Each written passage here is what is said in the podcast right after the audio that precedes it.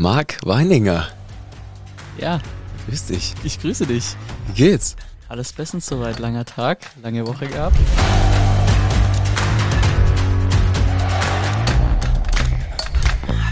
Können die Uhr gleich mal im Blick behalten, aus dem ganz einfachen Grund, dass du einfach unser Podcast-Studio jetzt in Jungförst, obwohl es erst halb fertig ist, mit unseren ähm, ja, ungebügelten Vorhängen. Er ist mir schon negativ aufgefallen. Das war das Erste, was er gesagt hat, als er hier reingekommen ist. Ja, es tut mir leid. Tja, die Liebe zum Detail, oder? Liebe zum Detail, die killt einen irgendwann. Ja, so ist es halt, ne? Wie war dein Tag bis jetzt? Du hast irgendwie Kampagnen gemacht, bist jetzt hierher gekommen. Wie bist du angereist? Wie ich angereist bin, äh, mit äh, Zug und Taxi tatsächlich. So bescheiden auch Auf noch. bescheiden natürlich. Der junge ähm, natür weil natürlich, ich lasse mir nicht nehmen, ähm, dreieinhalb Stunden zu arbeiten im Zug, äh, als dreieinhalb Stunden äh, am Steuer zu sitzen. Natürlich kann man jetzt sagen, der hat Mindset-Probleme, wieso hat er keinen Fahrer? Aber äh, ja, so be it. Ey, ich, ich arbeite auch gerne im Zug, um jetzt ehrlich zu sein. Es- Manchmal nervt das Internet ein bisschen, aber die Opportunitätskosten ne, sind dann schon doch eher ein bisschen hoch. Ich schreibe gern Copy im Zug und Flugzeug und so. Alles, was ich kein Internet brauche. Telekom Unlimited. Äh, ich habe nie Probleme mit Internet im Zug. Habe ich auch. Hab auch Telekom eigentlich. Ja, weiß ich nicht. Ah, okay. Naja, darum soll es ja heute erstmal nicht gehen. Darum aber ich freue mich auf jeden gehen. Fall sehr, dass du da bist und dass wir heute auch, ich glaube, wir haben viel Zeit. Wir haben uns viel Zeit genommen. Wir gucken mal, wie die Kameras hier mitmachen. Wir haben mal so einen, so einen Langzeittest gemacht jetzt. Aber wir haben auf jeden Fall Open End hier, damit wir heute mal eintauchen können in die Welt des Mark Weininger, in E-Commerce, Trends, Predictions, Theorien, Gossip, wilde Hypothesen, kontrovers, kurios, alles darf sein. Dementsprechend würde ich mal ganz vorne anfangen heute. Ich habe mich nämlich informiert, wie man solche Podcasts führt. Und da ist, glaube ich, immer sehr, sehr spannend, einmal gerade, wenn man so jemanden hier vor der Nase hat, mal kurz drüber zu sprechen, was dir eigentlich die Berechtigung gibt, über all diese Sachen zu sprechen. Und dann würde mich mal interessieren, wie hat das eigentlich alles angefangen? Also die Berechtigung, äh, quasi, würde ich jetzt sagen, keine Ahnung, geben mir eher Leute, die sagen, die mich nach der Meinung fragen. Ich gebe mir da selber nicht die Berechtigung in dem Sinn. Ich glaube aber, dass ich äh, die letzten zwei, drei Jahre einfach einiges gelernt habe, ähm, über das ich sprechen kann. Und wenn Leute sagen, okay, das hört sich valide an oder das ist gut und ich glaube auch die Ergebnisse sprechen für sich, ähm, ja, dann kann ich zum einen oder anderen Thema äh, viel beitragen. Ich glaube, ich weiß, was ich kann. Ich weiß aber auch genauso gut, was ich nicht kann. Deshalb, deshalb lass uns heute gerne über viele Dinge sprechen, über die ich einen Beitrag zusteuern kann. Ähm, du hast gerade auch angesprochen, ähm, wie mein Tag war. Äh, ich gebe einfach schon mal einen kleinen Disclaimer. Ich war heute den ganzen Tag äh, auf einem Videodreh. Wir hatten äh, eine Kampagne mit einem Kunden von uns in München. Ähm, wird man die nächsten Wochen und Monate sicher sehen auf Facebook. Äh, ich habe auch ein YouTube-Video dazu aufgenommen, was die Strategie dahinter war ähm, und werde das dann auch dann mit den Results einmal kommentieren. Äh, findet man dann alles auf meinem YouTube-Channel, ähm, der dann irgendwann äh, launchen wird. Und äh, ja, deswegen es kann sein, dass ich hin und wieder mal mir eine kleine Denkpause gönne und vielleicht auf die eine oder andere, vielleicht auf die eine oder andere Frage mir ein kleine, ein paar Sekunden mehr Zeit nehme zu antworten. Nur schon mal, dass die Zuschauer und die ZuhörerInnen Bescheid wissen. Ähm, genau. Wo kommen wir her? Wo, wo soll ich anfangen? Die letzten zwei, drei Jahre. Mm, Ich glaube, was erstmal super spannend ist, du hast jetzt irgendwie, ich glaube, ihr seid 30 Leute bei euch in der Agentur, ein paar der renommiertesten E-Com-Brands eigentlich bei euch, also kurzer Status quo. Und dann würde ich eigentlich super gerne ganz vorne mal anfangen. Also wirklich Schule, wie hat das eigentlich alles angefangen und was mich brennend interessiert, ich meine, du bist jetzt 24 Jahre jung, wir kennen uns jetzt auch schon seit du, keine Ahnung, 21, bist oder so, haben wir die ersten sehr Telefonate abs- gehabt. Sehr abstrakt, was 2021 abging. Ja, das, das können wir alles nochmal aufholen jetzt Ja, in. Ruhe. Aber ich glaube, ähm, um Kontext für die Geschichte zu schaffen, einfach um auch Interesse daran zu wecken, wäre mal super spannend. Kurzer Abriss, was ihr jetzt gerade macht, damit man mal den Scope der Dinge so ein bisschen mitbekommt. Ähm, und dann fang gerne einfach mal im Anschluss ganz vorne an, wo das alles angefangen hat. Sehr gerne. Also vielleicht kurze, kurzer Status quo bei Schema M, äh, der Paid Social Agentur, äh, die ich gegründet habe und äh, da auch Geschäftsführer bin, ähm, sind wir 40 Leute, haben äh, ja so 25 Kunden, äh, die wir betreuen. Also sehr, sehr Boutique, sind da eine der größten äh, Paid Social Agenturen in Deutschland, was Adspend angeht. Ähm, genau. Und sind da eben komplett auf Paid Social spezialisiert. Und mit Tracify Tracify ist ja das führende Tracking- und Attributionstool in Deutschland. Ähm, das habe ich auch mitgegründet. Da sind wir so 30 Leute aktuell. Software ist natürlich da ein anderes Game. Habe ich mit ähm, vier weiteren äh, phänomenalen Co-Founder gegründet und da pushen wir das ganze Thema Data, Tracking, Cookieless Future etc. Äh, Attribution werden wir auch noch zu sprechen kommen, sicherlich. Mm. Das ist so der Status quo. Ähm, das ist 2023, 2024, ähm, was abging, was abgehen wird. Genau. Und ähm, die Geschichte beginnt eigentlich so, weiß ich jetzt nicht, äh, ich weiß gar nicht welches Jahr, das war 2018, als ich Abi gemacht habe, ähm, als ich so meine ersten unternehmerischen Projekte gemacht habe, irgendwie äh, Nachhilfe ähm, auf Scale Gruppencoaching, quasi wie man heute sagen würde. Du warst ähm, ein richtiger Einser-Abiturient, ne? Ja, ich habe. Äh, hast du 1-0, oder? Hast 1,2. 1,2, hast du ja. mir mal erzählt. Ja, ja ich war ein sehr, äh, mir hat es viel Spaß gemacht. Also ich mhm. muss wirklich sagen, Schule war ganz geil eigentlich, äh, hatte da auch Bock drauf ähm, und äh, die Topics äh, haben mir Spaß gemacht, auch sehr viel Wirtschaftsfokus von Anfang an gehabt, also VWL, BWL Sachen ähm, hatte ich schon in der Oberstufe.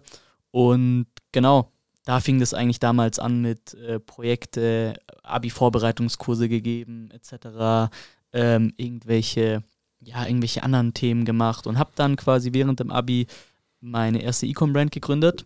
Das war damals eine Schmuckbrand für, ähm, ja, für so ein bisschen esoterisch angehauchte Edelsteine, Smart. wo man so ein bisschen ähm, ja, so ein Produkt verkauft, einfach mit einer Story dahinter. Äh, meine Mom hatte mir damals so einen Stein für die ähm, fürs Abi damals geschenkt und ähm, das äh, die ist da so ein bisschen in dem Game oder so allgemein. Es sind ja viele Leute auch so in dem Alter, ich sag mal 40 plus, äh, auch äh, spirituell äh, bewandert und ähm, genau hat sie halt äh, als nette Geste mir geschenkt und ich dachte so, ey, das kann man noch geiler machen, da gibt es einen Markt für. Und habe dann damals äh, mit meinem besten Kumpel quasi, äh, haben wir uns äh, Produkte, Edelsteinarmbänder äh, eingekauft quasi, haben Etuis äh, bestellt und haben quasi immer diese Edelsteinarmbänder verkauft mit der Bedeutung des Steins. Und es war dann echt ein geiles Geschenk so ähm, und haben das dann vertickt, wo wir konnten, Online-Shop, äh, in der Schule, auf Messen, auf Märkten etc. Und ähm, ja, habe da so meine erste Erfahrung gemacht. Fairerweise muss ich sagen, dass ich im E-Commerce zu der Zeit ähm, noch nicht sonderlich erfolgreich war. Also wirklich alle Fehler gemacht, Strato-Shop gebaut, ähm, den ersten Influencer bezahlt, 450 Euro. Okay, warum konvertiert da niemand? Ah, wir müssen Retargeting machen. Strato hatte keine Pixel, äh, keine Pixel-Anbindung. Also wirklich mal jeden, jeden Basic-Fehler gemacht, den man machen kann. Ähm, und ja, so bin ich da in das E-Commerce reingerutscht und habe mir halt alles zum Marketing damals reingezogen, was ich kriegen konnte. Ähm, jeden Podcast, jedes YouTube-Video, alles Mögliche, Russell Brunson, Expert Secrets, Traffics, also jegliche äh, Geheimnisse habe ich mir da durchgelesen. Die ganzen Growth Hacks. Die ganzen ja. Growth Hacks. Die noch funktioniert haben. Das ja. waren, da waren es noch wirklich Growth Hacks. Ja, und äh, habe mir damals halt alles reingezogen und so bin ich da irgendwie immer besser drin geworden. Ja. Ähm, und äh, genau, so kam das dann mit E-Commerce. Äh, das hat dann auch alles so ein bisschen besser funktioniert. Aber wir haben halt sehr schnell gemerkt, dass das Produkt irgendwie falsch positioniert war. Wir wollten halt irgendwie, dass die coolen Mädels aus der Schule äh, das Produkt tragen, aber eigentlich war die Hauptzielgruppe irgendwie die Freundin von meiner Mom. Ähm, und das, da hatten wir irgendwie keinen Bock drauf und das war so ein bisschen, da war ich in dieser E-Com-Wunschdenkensblase selber drin, was man ja mhm. heute sieht und man sabotiert da so ein bisschen sein Business selber, wenn man sich denkt, ah, ich will ja genau an so Leute verkaufen, die ich cool finde. Anstatt man einfach mal guckt, okay, wo ist der Product Market Fit? Ähm, long story short haben wir dann gesagt, okay, das macht keinen Sinn mehr ähm, und haben dann quasi das Projekt sozusagen beendet ähm, und genau, habe dann angefangen zu studieren, BWL an der Uni Mannheim, ähm, hatte dann noch so ein ein Jahr was anderes gemacht ähm, in, in England und äh, genau, dann habe ich angefangen, äh, Unternehmen zu helfen, Ads zu schalten, weil das konnte ich schon ähm, und wollte mir einfach ein bisschen was nebenbei dazu verdienen. Da war damals auch so ein bisschen dieser Social Media Marketing Agentur Hype, äh, wo dann die ganzen mm. Leute aus dem Boden äh, gekrochen sind und ich dachte mir, Alter, das kann ja nicht sein, dass die da irgendwie, äh, keine Ahnung, Geld verdienen und äh, nicht mal geile Ads machen. Und äh, ich check dieses Ad-Game und das soll ja jetzt eigentlich kein Problem sein, da ein, zwei, drei Kunden zu gewinnen, ähm, für die ich das machen kann. Und äh, genau, so bin ich dann so ein bisschen ins Agentur-Thema reingerutscht. Das war auch überhaupt gar nicht am Anfang irgendwie so ambitioniert, dass ich jetzt sagen wollte, ich will jetzt eine große Agentur aufbauen oder irgendwie mal mhm. da zu den Top-Spannern gehören, sondern das kam dann einfach eigentlich alles äh, über die Jahre. Und ähm, genau, habe dann teilweise aus der Bib äh, Ads geschalten, andere gelernt, habe ich irgendwie auf eine Klausur vorbereitet und habe dann noch drei Stunden irgendwelche Funnels gebaut und Ads geschalten aus der Web so. Und äh, das war eigentlich ganz, ganz cool, war ganz nett. Ähm, dann kam Corona. Äh, ich habe vor allem Gyms mit aufgebaut. Also wir haben echt Gym-Launches gemacht und wir hatten, haben die Gyms teilweise mit 2000 Mitgliedern vor Eröffnung äh, quasi geöffnet. Und da sind dann auch große Gruppen auf uns zugekommen, auf mich zugekommen und meinten so, ey, kannst du uns helfen, da das nächste Gym zu öffnen? Und hatte ich auf einmal in ganz Deutschland sechs, sieben Gyms als äh, Uni-Student. Und das war so auf einmal Secret Tip, ja, arbeitet mit dem zusammen, der macht richtig geile Funnels für Gyms, der macht richtig geile Ads und so. Und äh, tatsächlich, wir haben auch eine, äh, eine kleinere Kette aufgebaut bei uns in der, in der Heimat. Äh, liebe Grüße. Und ähm, die wurden dann auch, äh, die wurden dann auch quasi äh, übernommen, so wie ich es äh, mitgekriegt habe, äh, jetzt letztes Jahr irgendwie von einer anderen Gruppe. Also äh, da wurde richtig äh, Business Impact ähm, wurde da kreiert. Und ähm, genau, das waren so die Anfänge. Die Gyms haben dann zugemacht während Corona und dann bin ich wieder in die E-Com-Bubble gerutscht. Und ich hatte auch immer Bock auf die großen Budgets. Also du hattest mhm. da halt kleine Budgets. Und dann haben wir uns da tatsächlich einfach von Case Study zu Case Study gehangen. Wir haben immer over-delivered. Das war einfach das große Thema. Wir hatten immer Bock, geile Sachen zu machen. Also wir haben teilweise für 1000 Euro Retainer im Monat, haben wir richtig krasse Kampagnen gedreht. Äh, so komplett underpriced, aber äh, es war selber unser Standard, das so geil zu machen. Und es hat sich dann einfach rumgesprochen und dann hast, kriegst du da eine Intro und dann war, haben wir eine E-Com-Brand mit aufgebaut, die halt in den ersten drei Monaten Mio äh, Umsatz dann gemacht hat während Corona. War jetzt dann auch nicht so schwer, klar. Äh, mit Paid Social, aber von null auf eine Mio in drei Monaten ist schon stark, profitabel. Und das war dann im Sommer 2020. Ähm, und dann gab es nochmal ein, zwei Cases. Und dann habe ich tatsächlich relativ schnell Paul Franz Ripp von Paul Valentine damals kennengelernt, die äh, einer der größten Ad-Accounts da auch in Deutschland waren. Äh, unfassbares Wachstum hingelegt, Paul Valentine. Und ähm, wir haben uns einfach so random über Instagram ein bisschen geschrieben. Und Fun Fact, das habe ich glaube noch nie öffentlich erwähnt, ich habe 2018 oder so, als ich ähm, die Schmuckmarke gegründet habe, habe ich im Impressum von Paul Valentine geschaut, wer der Gründer ist und äh, habe dem eine DM geschrieben auf Instagram, wo die quasi ihre, wo die produzieren. Und da hat er mir dann nur kurz geantwortet, hat mir auf meine Folgefrage aber nicht mehr geantwortet. Und zwei Jahre später, drei Jahre später, deswegen habe ich ihm gefolgt, sind wir irgendwie über Instagram ins Gespräch gekommen und witzigerweise haben die eben in Mannheim gewohnt. Ich bin nach Mannheim gezogen fürs äh, Studium, hatten da ihr Office und irgendwie sind wir ins Gespräch gekommen und er meinte, dann hast du nicht mal Bock ins Office zu kommen, so mal ein bisschen zu quatschen. Aber überhaupt nicht so, übernimm mal die Ads. Also es war so, ich habe, ich, mein Hauptziel war damals, in den Ad-Account von Paul Valentine gucken zu können, um zu schauen, wo ist dieser, wo ist dieser versteckte Knopf? sind das ABOs oder CBOs? Ja, wo, wo, wo, ist, wo, ist, wo, ist, wo ist der Hack? So, das war damals mein Ziel. Und dann äh, haben wir immer ein bisschen die Sachen angeschaut und äh, ich hatte halt immer schon einen sehr starken Creative Fokus. Also mhm. mein Game war nie die komplexesten mhm. Strukturen und alles hier, Ausschlüsse, Exclusions, sondern ich war immer eher so dieser Chat-Meme, äh, einfach die geilsten Creatives machen, dann gib ihm. Ich hatte immer an meiner Seite einen Videograf, schon von Tag 1, liebe Grüße an Fabi, der auch immer noch bei uns äh, arbeitet. Und ähm, mit dem haben wir immer schon geile Creatives gemacht. Also wir haben nie Trash-Creatives gemacht, in, seit ich Ads mache. So, das kann ich sagen. Weil es mir einfach extrem wichtig ist und ich würde mich auch einfach als Creative Marketer so bezeichnen. Und ähm, dann habe ich halt Paul damals erklärt, was ich anders machen würde. So, und dann am Ende des Gesprächs hat er gemerkt, ey, der Junge, der brennt dafür, das ist so geil, was der für den hat im Creative-Bereich. Und damals war das in Deutschland noch nicht so, muss Creatives machen, sondern die haben alle irgendwie Carousels gemacht, Image-Ads hier 20% und so. Da waren keine Skripte, das war alles, das gab's nicht. Und ähm, genau, dann meinte er so danach, Jo, kannst du uns da nicht unterstützen? Uns fehlt es. Und so, es war jeder zweite Satz, ja, geile Idee, kriegen wir nicht hin, können wir nicht, fehlt uns. Und irgendwann meinte er so, Jo, könnt ihr das nicht machen? Ich so, boah, was? What the fuck? Das war Ende 2020 und dann äh, haben wir mit Paul Valentine einen Pilotcase gemacht, äh, haben mit denen quasi den ersten, den ersten Deal gemacht damals. Und dann äh, haben wir Valentinstag-Kampagne für die übernommen. Das ging halt übelst ab. Ähm, mit UGC damals, wir hatten ein, zwei Creator aus dem Umfeld geonboardet. Ähm, und das hat davor keiner gemacht und es hat extrem gut funktioniert, halt wirklich mal professionalisiert. Klar hat da immer mal wieder hat jemand mal ein Selfie-Video aufgenommen, die Tante von dem Founder oder von irgendjemand. Aber es war nie so, okay, hier geskriptet, das ist das Konzept, das ist das, ist das, ist das. Und das haben wir 2021, glaube ich, wirklich als erste Agentur in Deutschland ähm, so gemacht. Und ähm, es ging halt übelst ab. wir haben sogar hier Äh, liebe Grüße an Tim Schecker von den Elevator Boys. Äh, mit dem habe ich in Mannheim äh, quasi über mir gewohnt. Wir haben zusammen Fußball gespielt. Und äh, da waren die noch nicht so big. Die waren schon big, aber nicht so big. Und dann haben wir gefragt, ob er auch dabei wäre, Ads zu machen. Und Tim Schecker von, den Elevator Boys hat Ads gemacht für Paul Valentine für Rosenthal, äh, für den Valentinstag, weil es halt voll in die Zielgruppe gepasst hat. Ähm, genau, und das war dann mega krass. Äh, Paul hat dann verlängert äh, mit Paul Valentine und ähm, dann äh, hat er Intro gemacht zu Johannes von Snox. Dann ähm, hat, war Johannes super interessiert an dieser Creative-Sache, weil die waren gut aufgestellt, so im Performance-Marketing, Ads schalten, Kampagnen buchen, so, ja, aber ist jetzt halt auch kein Hexenwerk mehr. Genau, und dann ähm, habe ich mich eines Abends mit Johannes getroffen und äh, dann hat er mir ein bisschen erzählt, dann habe ich erzählt und habe ich ihm er erklärt, was die Hook-Rate ist. Das hat damals noch keiner in Deutschland so gemacht. Das gab es, das kannte man nicht.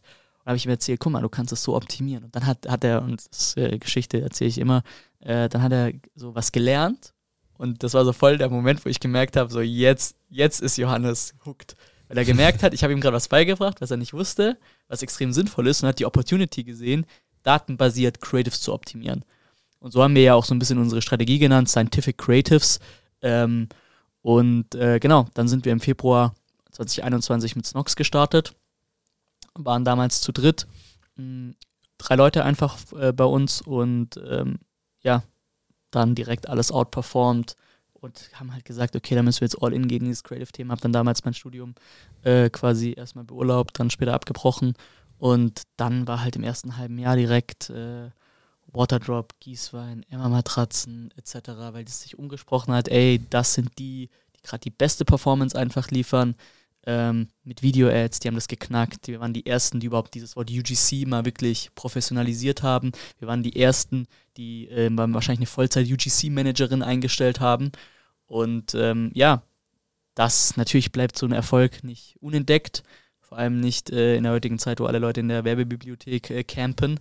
Und ähm, genau so haben wir, glaube ich, diesen Markt schon sehr, sehr signifikant geprägt mit dem, was wir da gemacht haben, ähm, in der Spezialisierung einfach.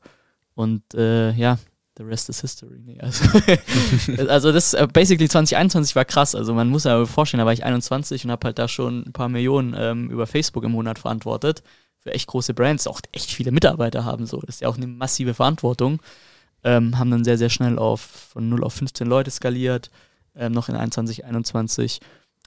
Und ähm, weil das natürlich alles nicht genug war, haben wir äh, noch Ende 2021 habe ich mit Marius und Markus von Tracify, äh, also Tracify gegründet. Die hatten damals die Technologie entwickelt. Ähm, ich kam über ein Intro, äh, habe ich mit denen gesprochen. Es hat halt echt gut gepasst. Ähm, auch so, was die mit an den Tisch bringen, was ich mit an den Tisch bringe. Und dann haben wir gesagt, okay, dieses Tracking-Thema ist gerade mega aktuell. Äh, die Ad-Accounts sind komplett im Blindflug. Ich hatte sogar einen Data Scientist eingestellt äh, in der Zwischenzeit, so Sommer 2021, weil ich gesagt habe, wir müssen das Problem irgendwie lösen mit Dashboards und so bla bla bla, aber halt alles auf mickriger Datengrundlage von Facebook, Tracking und Google Analytics und so, aber du siehst halt am oh, Ende doch nur die Hälfte. Kann ich äh, mich auch noch erinnern, die Zeit, ey. Ja, ja. So in Google, dann die ganzen Last-Click-Conversions, die Facebook noch drin standen, weil Google hat sich nichts geändert, ja. hochgemodelt, um dann den Facebook-ROAS zu sehen, der in Facebook nicht mehr da war. Ich, wir haben auch so ganz wilde Dashboards damals gebaut. Ja, ja. ja. Und dann, und dann, und dann haben wir damals, haben wir damals, äh, die Technologie stand schon, als ich dazugekommen bin. Marius und Markus haben da wirklich einen phänomenalen Job gemacht. Ähm, und dann haben wir das bei Paul Valentine getestet in Q4 in 2021, mhm. Alter. Und wir haben Zahlen gesehen. Wir waren dann auch in Q4, ähm, waren wir äh, eine der Agenturen mit dem größten Adspend. Ähm, es gibt Gerüchte, die sagen, dass wir die Agentur mit dem größten Adspend waren, aber da möchte ich jetzt nichts sagen. Darf ich auch, glaube ich, nicht. ähm, und genau, und Meta war so, what the fuck, was geht ab, wie könnt ihr dieses Budget aussteuern? Wir hatten halt Bitcaps am Laufen, mhm. äh, haben dann halt an einem Tag mal wirklich über einen Account äh, einen sechsstelligen, sechsstelligen, Betrag ausgegeben. Und äh, die Zahlen hat Facebook gar nicht gesehen. So, ja, auf welchen Zahlen steuert ihr gerade aus? Ja, wir haben hier so ein Tool, das trackt das und das stimmt mit dem Shop überein und das ist schon crazy. Und ähm, ja, dann war da halt sofort auch, ein, äh, auch eine riesen Nachfrage danach. Das war dann Anfang 2022, Ende 2021. Genau, und das ist eigentlich so was, was wir da aufgebaut haben in einem Jahr, ist schon krass, was, wie viel passiert ist, auch wenn man so Revue passieren lässt. In dem Moment checkt man das ja meistens gar nicht. Ähm, genau, und seit 2022 bauen wir jetzt die Agentur weiter auf und äh, die Software. Dann war 2021 eigentlich so der wildeste Ritt bis jetzt in deiner Karriere, oder? Mm, ich würde sagen, 2021 war nicht der wildeste Ritt, weil der wildeste Ritt, da ging es halt die ganze Zeit bergauf. Ja. So. Und ähm, du hast es nicht gecheckt. Und vieles ist einem da auch so ein bisschen zugeflogen, wenn du dieses Momentum mal hast, muss man fairerweise sagen. Und ich habe auch in 2021 viele Fehler gemacht, ähm, die, ich, die ich so heute nicht mehr machen würde. Ähm, und es war das Jahr wahrscheinlich, es war das erfolgreichste Jahr vom einfach inkrementellen Value, der gestiftet wurde. Ich habe eine äh, große Agentur aufgebaut, den Grundstein gelegt. Davor 2022 gab es ja noch nichts. Äh, ich habe eine Softwarefirma mitgegründet ähm, aber der wildeste Ritt, würde ich sagen, war wahrscheinlich 2023 so. Ähm, weil, keine Ahnung, da auch zwei Companies, äh, irgendwie, keine Ahnung, kumuliert äh, 70 Leute, das ist dann schon nochmal auch eine andere Herausforderung. Ähm, auch ganz andere Herausforderungen, vor allem im Management und so.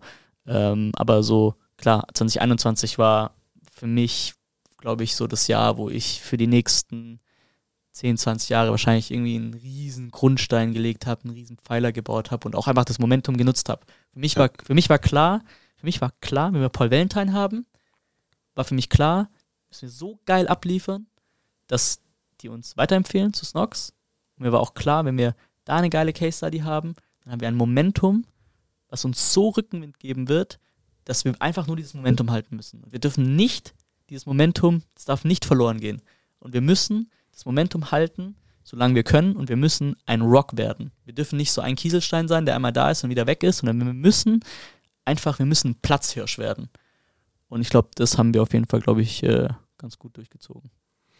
Ja, tatsächlich, ich habe es ja mitbekommen. Wann haben wir eigentlich das? Wir haben das erste Mal gesprochen. Ich glaube, es war irgendwann dann Anfang April, 21. April Im Snox Office haben genau, wir uns das erste April, Mal gesehen. April gell? 2021 oder so. Ähm, du warst da auch einer der ersten Leute, ähm, die da auch so mit am Start waren und deswegen haben wir auch eine echt geile Connection so, weil es jetzt schon über zwei, drei Jahre auch irgendwie alle Ups und Downs mitgemacht. Ähm, und nicht mehr so auf dem Radar die Jahre so das wir hatten, wir hatten damals einen Podcast gemacht und ich hatte da ein paar Podcasts. Äh, ihr könnt euch mal reinziehen. Äh, es gibt bestimmt hier auch auf dem Podcast 2021 mein allererster Podcast. Das war glaube es war glaube ich literally mein allererster Podcast den ich gemacht habe ähm, das der, müsste, war, der müsste hier ja, drauf sein, 2021. Ja, da sagst stimmt. du so irgendwie, da sagst du, das Intro ist irgendwie der Facebook-Magier oder so. Ja. alle dachten, wer ist dieser junge Typ, 21? was, was, was macht der? Ja. Was hat der, sieben Finger an einer Hand? Ja, super spannend auf jeden Fall. Vor allem, was ich auch total ähm, total faszinierend finde, das können wir ja dann gleich mal sprechen. Du hast jetzt gesagt, 2023 war jetzt aufgrund von Management-Tätigkeiten das herausforderndste Jahr. Jetzt hast du halt ein Momentum gehabt, was du als junges Startup hast, wenn du halt sehr starken Product Market Fit hast. Ich würde mal sagen, das, was du getan hast mit UGC und diese Vorarbeit, zumindest für den deutschsprachigen Raum, USA gab es ja die Themen schon ein bisschen, sind halt Sachen, da hast du halt einfach ähm, einen Rückenwind, den muss man eigentlich auch erstmal lernen, umzugehen mit, ne? Und dann letztlich hinzugehen, mal schnell 30 Mitarbeiter einzustellen und das ganze Thema Führung und Management und als, wie alt bist jetzt, 24, ja. ist halt schon wahrscheinlich ein Thema, also, also aus meiner Experience jetzt heraus, bei uns war letztes Jahr das große Management-Jahr, wo ich wirklich viel gelernt habe, was es bedeutet, wirklich ein Geschäftsführer zu sein, Personalverantwortung zu haben, Talente wirklich nicht nur richtig auszuwählen, sondern auch weiterzuentwickeln. So, das sind ja riesen, riesengroße Themen, die hast du in diesem Wind und in diesem Strudel ähm, wahrscheinlich mal ähm, links und rechts mitgenommen, so gut es ging, aber die kommen jetzt wahrscheinlich erst mit auch reifendem Alter. Also ich meine, also wer kann schon von mit 24 behaupten, dass er Führungskräfte hat oder ein richtiger Manager ist, ne? Also ja, ist das ist schon krass abstrakt, eigentlich. Ja. Ja. ja, also ich sag mal so, vieles, was ich da, vieles, was gemacht wurde, wurde halt einfach gemacht, weil man noch nicht auf die Schnauze gefallen ist. Mhm. Ähm, ich hatte auch viel, also ich habe ja viel mit, also alle meine Kunden sind ja älter als ich. Ja. Und die haben alle, die haben immer zu mir gesagt, Marc, du bist noch so, es ist so geil mit dir zu arbeiten, weil du bist so, du bist noch jung, du bist noch naiv, du hast diese Energy, wo du noch nicht so aufs Maul gefallen bist. also in 2021 vor allem so, mhm. äh, kann ich mich äh, gut daran erinnern, dass mir das immer, immer gesagt wurde. Und das war auch positiv gemeint. Ja. Ähm, weil ich glaube, das war echt erfrischend für die. Dass ich, ich hatte in so Strategien keinen Zweifel. Also ich, ich hab, wir haben eine Brand, ähm, ich will jetzt keine Namen nennen, die hat vier Jahre lang versucht, wirklich das zu skalieren. Äh, die haben so, keine Ahnung, 150k im Monat gemacht, von drei Agenturen verbrannt. Ähm, so, und dann haben wir die, haben wir, sind die bei mir gestartet und es war so, die haben gesagt, Marc, das ist die letzte Chance. Sonst, keine Ahnung, keine Ahnung. Also entweder wir machen das jetzt irgendwie noch so ein bisschen weiter oder jeder macht was anderes. Die haben jetzt eine neunstellige Brand. Zwei Jahre später so. Und der Geschäftsführer sagt zu mir, ey Marc, ich bin dir so dankbar, was du da gemacht hast und dass du da so naiv warst. Von so. 150.000 im Monat auf Nine Figure im Jahr, meinst du? Ja, korrekt. Okay können wir gleich mal über Mechanisms sprechen, die so ein Wachstum ermöglichen, weil ja. das ist schon sehr spannend nochmal. Finde auch innerhalb einer Organisation ist ja neben Marketing und Sales dann auch sehr spannend, mal deine Erfahrungsberichte zwischen guten Organisationen und schlechten Organisationen, weil du bist ja extrem picky, welche Kunden du aufnimmst, was ich auch immer sehr wertschätze. Also wir sind ja immer der Counterpart zu den Agenturen eher. Ja. Und äh, du bist eine der wenigen Agencies, wo ich auch einfach gerne mit spreche, in, in der Art und Weise, welche Kunden du wählst und wie du die aufnimmst und welche Kriterien da für dich notwendig sein müssen, dass man solche Geschichten eigentlich schreiben kann. Finde ich super spannend, da mal reinzutauchen. Können wir eigentlich sofort machen. Dive mal rein. Wie wählst du Brands aus? Was sind für dich, was heißt für dich Product Market Fit vielleicht und eine Organisation, die diesen auch wirklich dann verwandeln kann? Also ich, ich möchte noch eine kurze Sache sagen zu deiner mhm. Frage davor, weil ich habe deine Frage actually gar nicht beantwortet, äh, die du davor gestellt hast. Ich habe den Politiker-Move gemacht. Aber so viel reden, dass man die Frage gar nicht mehr weiß. Ähm, nee, äh, also du hattest gefragt, wie das ist, so wenn man dann eine Organisation aufbaut und man richtig Management hat, Geschäftsführer ist. Ich habe gelernt, so ich war 2021 war ich erfolgreich, weil ich ein sehr guter Marketer war. Mhm. Und ähm, das, äh, und, und, das hat aber eigentlich, das, das hat geswitcht, weil ich habe das Game geswitcht. Also ich wurde dann ja ein Geschäftsführer und dann startest du ja wieder bei Null. Du bist ja eigentlich Junior-Geschäftsführer ja. so mäßig. Da musst du auch alle Learnings einfach machen. Und ich glaube, Retroperspektiv ist halt einfach wichtig zu checken, eben was man kann und was man nicht kann. Und vor allem, wenn man weiß, hey, das ist gerade eine ganz neue Rolle für mich, sehr selbstkritisch, reflektierend und ähm, äh, ja, einfach äh, sehr bisschen auch paranoid voranzugehen und sagen, ey, ich weiß ja eigentlich gar nicht, was ich mache. Und ich muss mich ständig eigentlich hinterfragen, challengen etc. Ähm, und ich glaube, das ist so auch ein Learning, dass man halt wirklich überprüft, okay, in welcher Rolle bin ich gerade? Kann ich diese Rolle? Habe ich Proof, dass ich in dieser Rolle gut bin? Ähm, bin ich überhaupt diese Rolle? Etc. Und äh, da muss man immer sehr auch iterativ vorgehen als Person und sich halt überlegen, okay, was weiß ich gerade eigentlich? Weil die Results, die du ja gerade hast, da gibt es ein richtig gutes Video von Sam Ovens, die äh, Results, die du ja gerade hast, die basieren auf den Actions von vor einem Jahr. Mhm. Bedeutet, du kannst deine aktuellen Actions, du kannst deine aktuellen Entscheidungen noch gar nicht validieren, weil du noch gar kein, gar kein Ergebnis daraus hast. Du hast das Ergebnis, ob ich, ob ich heute eine richtige Entscheidung treffe, das Ergebnis sehe ich in einem Jahr. Bedeutet, ich kann nicht sagen, Marc, du machst gerade gute Arbeit. Ich kann sagen, Marc, du hast vor sechs Monaten gute Arbeit gemacht, weil es läuft gerade gut. Oder Marc, du hast vor sechs Monaten schlechte Arbeit gemacht, weil wir haben hier diese Struggles. Bedeutet, es ist extrem wichtig, diese zeitliche Verschiebung von Action und Result zu checken. Und je größer die Organisation, desto länger ist, wird, dieser, ähm, wird diese Zeitspanne. Und äh, da sehe ich so viele Leute auch untergehen, ähm, actually, dass sie es halt nicht checken und halt denken, boah, ich mache gerade übelst Genius Shit. Dabei äh, nehmen die sich gerade äh, komplett, komplett auseinander. Ja, ja. ja, ja und denken, und, aber, aber die haben halt gerade, die zehren gerade noch von den Ergebnissen. und da war ich immer super paranoid und hab halt, ähm, ja, und hab halt äh, geschaut, so, yo, was ist es gerade, aber man vergisst das auch teilweise und da habe ich auch Fehler gemacht ähm, und das ist, am Ende ist alles eine Journey, äh, wo man lernt und das Leben ist ein, äh, ja, ist, ist, also so läuft das halt. Ja, ich finde den spannenden Aspekt, weil ich kenne dieses Momentum auch. So, ich, ich habe auch viel einfach, weißt du, drehst den Adspend hoch und die Anfragen kommen rein und du machst einfach deine Dinge. Aber letztlich, wenn man ich nenne es eigentlich, für mich war es immer so ein Identity Shift eigentlich, den man ja. erleben muss. Also ja, ich bin gefühlt in der dritten Version eines Nikos angekommen. Es war dieser junge, sehr ego-getriebene, naive Typ, der äh, von seinem Dad ein bisschen zu oft gesagt bekommen hat, dass er nichts kann, ja, hin zu, ja, dem zeige ich's, dann coole Company aufgebaut, gelebt, dann nochmal das Offer iteriert und jetzt wieder in dieser Management-Position oder in der Geschäftsführungsposition zu sein, genau in dem Momentum, wo man heute Entscheidungen trifft, die erst nächstes Jahr so richtig die Früchte tragen, bedeutet für mich auch in vielerlei Hinsicht einen Short-Term Sacrifice einzugehen, um einen langfristigen Gain zu haben. Und da bricht es bei den meisten, finde ich, dass alle wollen es immer jetzt und sofort und schnell. Und jetzt die Entscheidung, ich brauche die Instant Gratification. Jeder ist gewohnt vom Handy und von alles, was man so an, an, an Triggern heutzutage hat, letztlich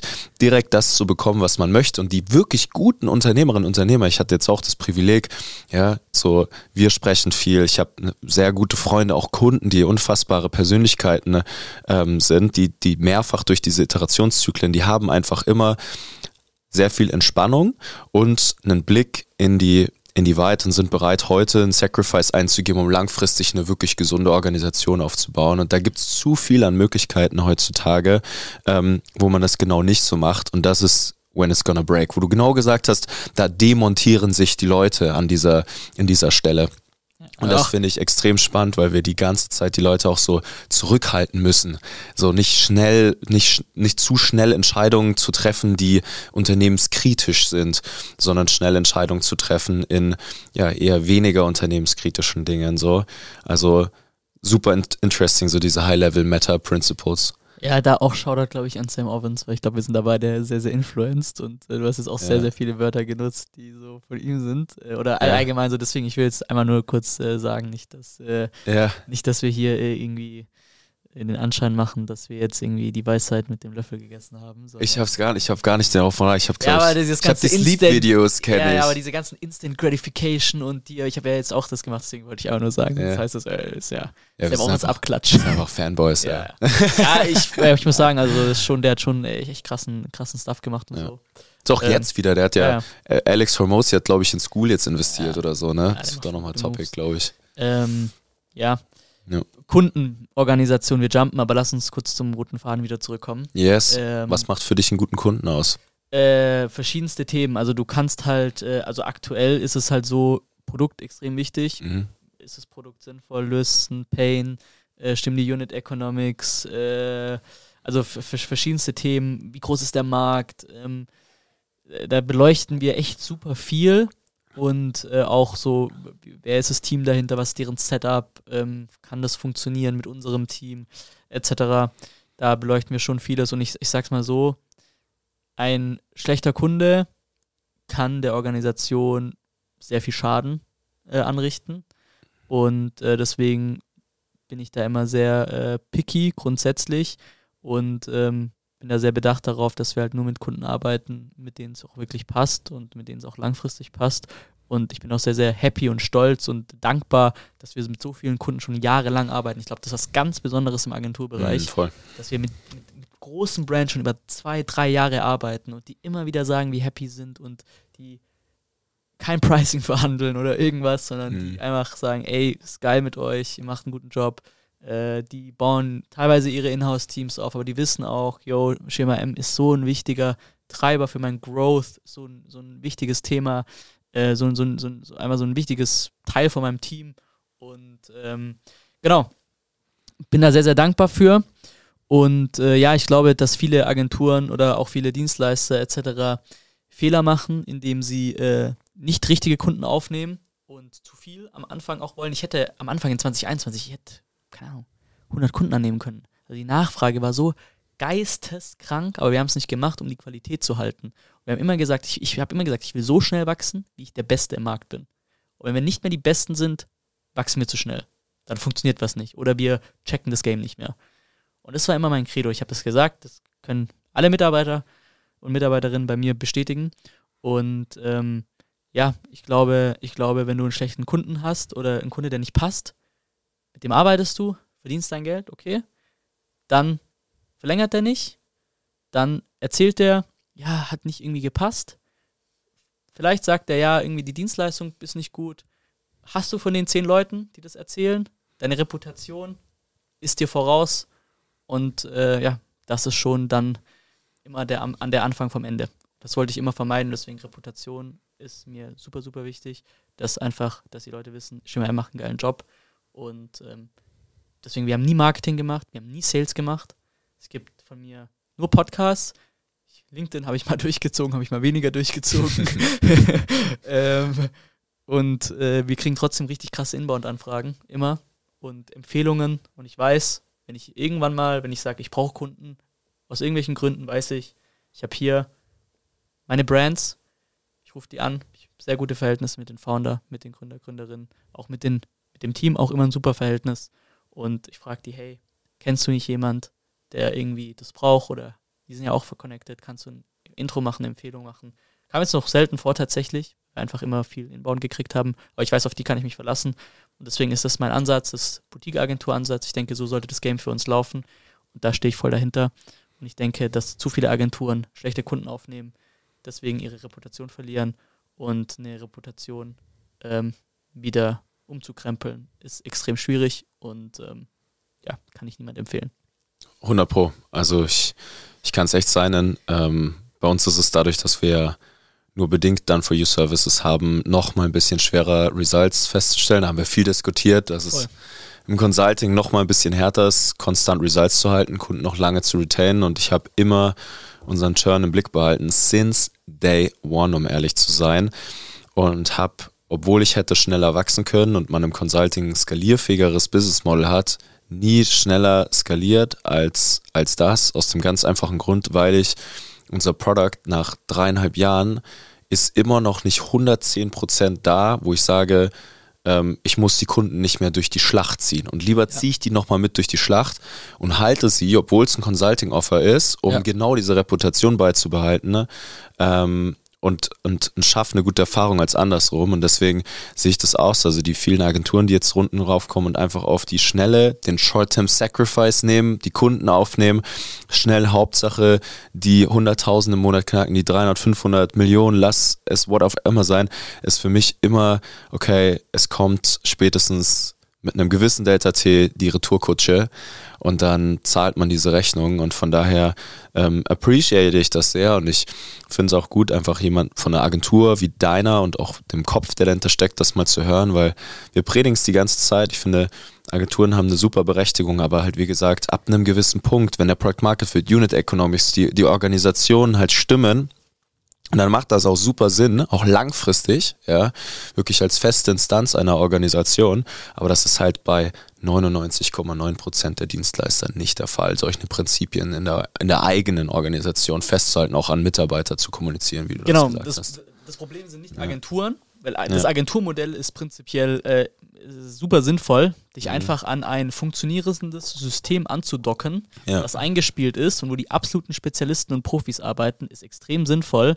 Das Problem ist halt, ähm, dass äh, es im Agenturmodell einfach auch ein, zwei Themen gibt, wo du Fehler machen kannst. Und wenn du diese Fehler machst, gehörst du halt zu den Agenturen, die keine Ergebnisse liefern. Und deshalb, die Leute sollen, also die, die, jeder soll wachsen, so schnell er kann. Ähm, und ich sag immer so ein bisschen, so, das wird sich halt zeigen. Deswegen, ich bewerte Dinge nicht so schnell, wenn die einmal einen kleinen Hype haben, sondern äh, lass da mal sechs Monate, zwölf Monate vergehen. Lass mal schauen, ob Leute wieder kaufen. Wiederkaufen ist doch das, worum es am Ende geht. Richtig. Ich kann doch jedem hier versprechen, so und so und dies und das, aber kaufen die Leute wieder? Das ist die, der entscheidende Punkt. Mhm. Und ich habe immer gesagt, ich bewerte unsere Agentur äh, basierend auf der Retention, die wir haben. Und ähm, ja, deswegen, ich mache mir, also, das muss jeder selber wissen. Ähm, aber wie gesagt, man, man hört immer wieder Stimmen ähm, im, im Markt und dann tauscht man sich mit E-Com-Leuten aus und dann wird da dann ganz schnell auch mal, äh, wird da mal, äh, ja, der Net Promoter Score ein bisschen schlechter. Es bemessen noch nicht mal Le Leute den Net Promoter Score. Das so. ist ja immer so, alle immer so wissen genau, wie ihre Closing Rate ist und ihre Cost per Leads und whatever so. Und dann fragst du mal, ja, wie ist denn eure Kundenzufriedenheit? Und dann sitzen wir da und so, hm, keine Ahnung, weiß ich so, gar nicht. Ja. so, und das, so, ja. also es gibt halt keine Shortcuts, es gibt sehr wenig Glitches. Äh, ja, und äh, deswegen, ich glaube, also keine Ahnung, wie wir jetzt da hingekommen sind, das ist auch alles jetzt sehr philosophisch und äh, auch ein bisschen alles sehr schwammig. Wir, haben alle, wir haben alle Zeit der Welt, die Themen stimmt. aufzudröseln, abzudriften, uns wieder zurückzubewegen. aber summa summarum, äh, ja, einfach geil abliefern, Ergebnisse erzeugen, äh, nicht zu schnell wachsen, sondern genauso schnell wachsen, wie man Ergebnisse erzielt. Ja. Das, damit kann man eine gute Agentur, gute Dienstleistung aufbauen. Alles andere äh, hat quasi, äh, ja, ist schon wieder der Anfang vom Ende, hat kurze Beine, keine Ahnung, Lügen haben kurze Beine, sagt man doch oder so. Mhm. Genau. Ähm, und deshalb, Ja. Äh, ja, ich glaube, das ist so ein Thema. Und ähm, Ja, für mich ist immer, ich frage, ich schaue mal so, okay, hat, hat eine Person es mal geschafft, so zwei, drei Jahre konstant mal ein Angebot durchzuziehen? So, und statt immer die Positionierung zu wechseln, das Offer ähm, und was auch immer man gerade letztlich so in den Markt, Markt schreit. Und das halt tatsächlich in dieser Welt, in der wir jetzt gerade leben, wo alles sehr extrem schnelllebig ist und extrem viele Shiny Objects tatsächlich äh, um einen herum existieren, sau schwer da die Beharrlichkeit und die Disziplin zu haben, das genauso zu machen. Ne? In den E-Com-Brands sehe ich es, by the way, genauso. Es ist so, okay, hier noch ein Produkt und da und hier gibt es noch die Opportunity und lass doch mal da noch eine Brand und hier noch eine Brand. Das ist in, im E-Com, finde ich, noch wichtiger, da einfach zwei, drei, vier, fünf Jahre einfach mal straight durchzuziehen, weil du dann erst echt wirklich Geld verdienst. So. Ähm, wir haben das dankbare Privileg, nicht mal Ware vorfinanzieren zu müssen. Hier, wir sitzen hier super lucky, bootstrapped beide, weißt du, ähm, müssen, müssen, haben nicht diesen unfassbaren Kapitalbedarf, auch wenn es jetzt natürlich in unseren Fällen schon ein bisschen größer geworden ist. Von daher, ja, den E-Com-Brands, die, die brauchen das noch viel mehr, diese Prinzipien, finde ich. ja, also ich glaube grundsätzlich, äh, dass so, wenn du mal was richtig Geiles aufbauen willst, brauchst du deine fünf bis zehn Jahre Ja. mindestens. Du baust nichts irgendwie über Nacht auf ähm, und schneller, schnell, extrem schneller Wachstum ist einfach oft teuer erkauft mit irgendwelchen äh, Leichen im Keller. Mhm. Ähm, es ist einfach so, man kriegt ja auch diese Stories mit und ähm, ja, keine Ahnung. Deswegen äh, einfach Kopf runter, durchziehen, schlaue Entscheidungen treffen und äh, einfach Value liefern. So, einfach darum geht es. Es geht darum, Probleme zu lösen für andere, es geht darum, Value zu delivern ähm, und auch Opportunities zu nutzen. Klar, also es Safe. muss, Timing ist extrem wichtig. Mhm. Timing war für Schema M extrem wichtig und Timing war auch für Tracify extrem wichtig. Mhm. Also Timing ist extrem wichtig, zur richtigen Zeit, am richtigen Ort zu sein mit der richtigen Message und dann wirklich auch aus der Opportunity alles rauszuholen. Aber man sollte halt nicht opportunistisch werden und auf Kosten von langfristiger, nachhaltiger Gesundheit des Unternehmens schnelle Entscheidungen treffen, um ja, sich da irgendwas zu verbauen. Ähm, Perfekt. Ja, aber lass mal wieder über was anderes sprechen. Ja, lass uns doch mal über Value sprechen. So, jetzt sind wir 2023, ziemlich viel passiert in den letzten Jahren. Ähm, wie hat sich Value und Wertschöpfung äh, nach deiner Idee Marketing gewandelt? Jetzt gab es UGC, es gab den großen Trend Tracking und Attribution. Jetzt gibt es einige Challenges und Äh, äh, Herausforderungen. Den nächsten Trend muss ich erst wieder erfinden. Erfinden, also spannend. Kannst ja mal Everything Ads probieren. Ja. Hab gesehen, du hast auch dich probiert auf jeden Fall hier und da mal mit ja, dem Format. Kann sein. Ich hab's gesehen, ich hab's gesehen. Dann äh, äh, kann ich, also Du hast halt leider sein. keinen äh, Prachtlachs vor der Kamera ich habe gehabt. keinen Prachtler. Nico Frank vor der Kamera fehlt mir noch. ja, kannst mich buchen. Naja, auf jeden Fall, ähm, wie ist der Status quo? Marc Weininger, Schema M, ähm, 2023, beziehungsweise jetzt sind wir 2024, guten Morgen. ne? Ähm, wie sieht's aus? Was sind die Trends, die du siehst? Wie willst du das Game trotz Krise wieder neu erfinden? Was ist dein Timing jetzt? Gute Frage Ja. und alle warten jetzt auf die Antwort. Ähm, ich glaube, grundsätzlich gibt es halt ein paar Trends. Ähm, wir sind in einer viel schwierigeren äh, Ökonomie, deswegen, es wird Marketing wird wieder viel, viel schwieriger. Und deswegen ähm, haben auch viele mittelmäßige, unterdurchschnittliche Marketer, Brands, äh, Unternehmen Probleme. Ähm, grundsätzlich ist aber immer noch möglich, geile Results zu liefern. Also ich hatte letztens auf LinkedIn mal, oder ich habe ich, ich hab eigentlich auf äh, mal bei ein paar Kunden nachgefragt, so was eigentlich deren Year-over-Year-Wachstumsrates waren und da war ich echt äh, überrascht, Alter, wie krass äh, diese Wachstumsrates waren und dachte ich, ja, wir haben echt einen guten Job gemacht letztes Jahr. Mhm. Äh, weil du kriegst es ja im Day-to-Day dann gar nicht mit, sondern das ist dann halt, keine Ahnung, dann hast du halt mal wieder äh, 20, 30 Prozent draufgelegt und dann äh, in einem Monat und dann äh, ist das halt wieder der neue Standard. So, aber dann mal wirklich ein Jahr zurückzublicken, ist ja schon sehr, sehr krass. Ähm, ja, ich glaube grundsätzlich Produkt. Ich glaube, Produkt, Positionierung und Brand ähm, ist wichtiger je, als je Mhm. ähm, Produkt, so MeToo-Produkte, austauschbares, funktioniert nicht mehr, was es schon hundertmal gibt, funktioniert nicht mehr geil oder funktioniert einfach nur schwierig. Äh, ich rede jetzt auch vor allem vom Performance-Marketing. ähm, da einfach auch ein bisschen meine Brille beachten. Ähm, MeToo-Produkte, Product Market Fit, wie groß ist der Pain, der es löst? Dann, welche Unit Economics stehen dahinter? Was ist die Retention Rate oder was sind die, was ist der Lifetime Value? Was sind ähm, gute Richtwerte aus deiner Brille, wo du sagst, hey, machst du Diligence mit einer Brand, wo müssen Unit Economics ungefähr sein, dass du sagst, du hast Spaß mit einem Account? Sollte schon, keine Ahnung, wahrscheinlich bei 80% Rohmarge sein. Also so. Chilliger, fünfer Hebel ja, es sollte schon halt, äh, sollte schon Spaß machen. Ja. Also wenn du jetzt, keine Ahnung, mit 50% Cox äh, arbeitest, dann äh, ja. wahrscheinlich eher schwierig, außer du hast jetzt, keine Ahnung, ein super teures Produkt und kannst halt, äh, also hast halt die absolute Zahl als äh, quasi als ähm, Vorteil, aber man braucht schon echt gute Margen. Ähm, man braucht ich glaube, der Trend wird, also der Trend, was weiß wird sein, der Trend ist es faktisch, dass die AOVs hochgehen müssen damit man höhere Customer Acquisition Costs bezahlen kann, ähm, die einfach auf den Plattformen verlangt werden und trotzdem noch äh, vielleicht einen Deckungsbeitrag erzielt. Ähm, dadurch äh, muss das Marketing besser werden, weil Pricing wieder ein größeres Thema ist. Mit Discount äh, kann, ich, kann ich auch alles verkaufen oder mit hohem Discount für einen günstigen Preis. Das sind so Trends, die ich halt sehe und ähm, ja, natürlich, die, die, die es am einfachsten haben, sind Brands, die halt wirklich Produkte haben, die sie immer wieder verkaufen können. Also man muss halt mal wirklich mit dem Mindset rangehen, yo, ich kaufe heute einen Kunden ein und dieser Kunde ist dann bei mir und über den verdiene ich über die nächsten Monate und Jahre Geld. Und nicht, ich kaufe heute einen Kunde ein, verdiene einmal mit dem meine Marge und dann äh, habe ich nie wieder was von dem. Sondern man muss wirklich dieses Mindset haben und wirklich überlegen, Kunden einzukaufen. Und das ist dann auch das Game, was halt äh, richtig Spaß macht, ähm, wenn zum Beispiel Brands verkauft werden. Stichwort Sunday Naturals mit ihrem 800 Millionen Exit jetzt. GG. Die haben halt einfach wahrscheinlich eine so fucking riesengroße Kundenbase von mhm. Bestandskunden, mhm. dass die halt einen Kunden einkaufen. Die haben gute, gute Qualität und die können da halt immer wieder reinzählen, weil sie halt äh, ein sehr breites Produktportfolio haben, Consumables haben, geiles Businessmodell. Deswegen, ich glaube auch, Produkt, grundsätzlich Businessmodell ist ein Riesenthema. Mhm. Businessmodell ist ein Riesenthema. Ich habe das lange unterschätzt, wie wichtig das richtige Businessmodell ist. Und ähm, ja, da hatte ich auch ein paar krasse so Realizations. Und das sind so Themen, auf die ich achte.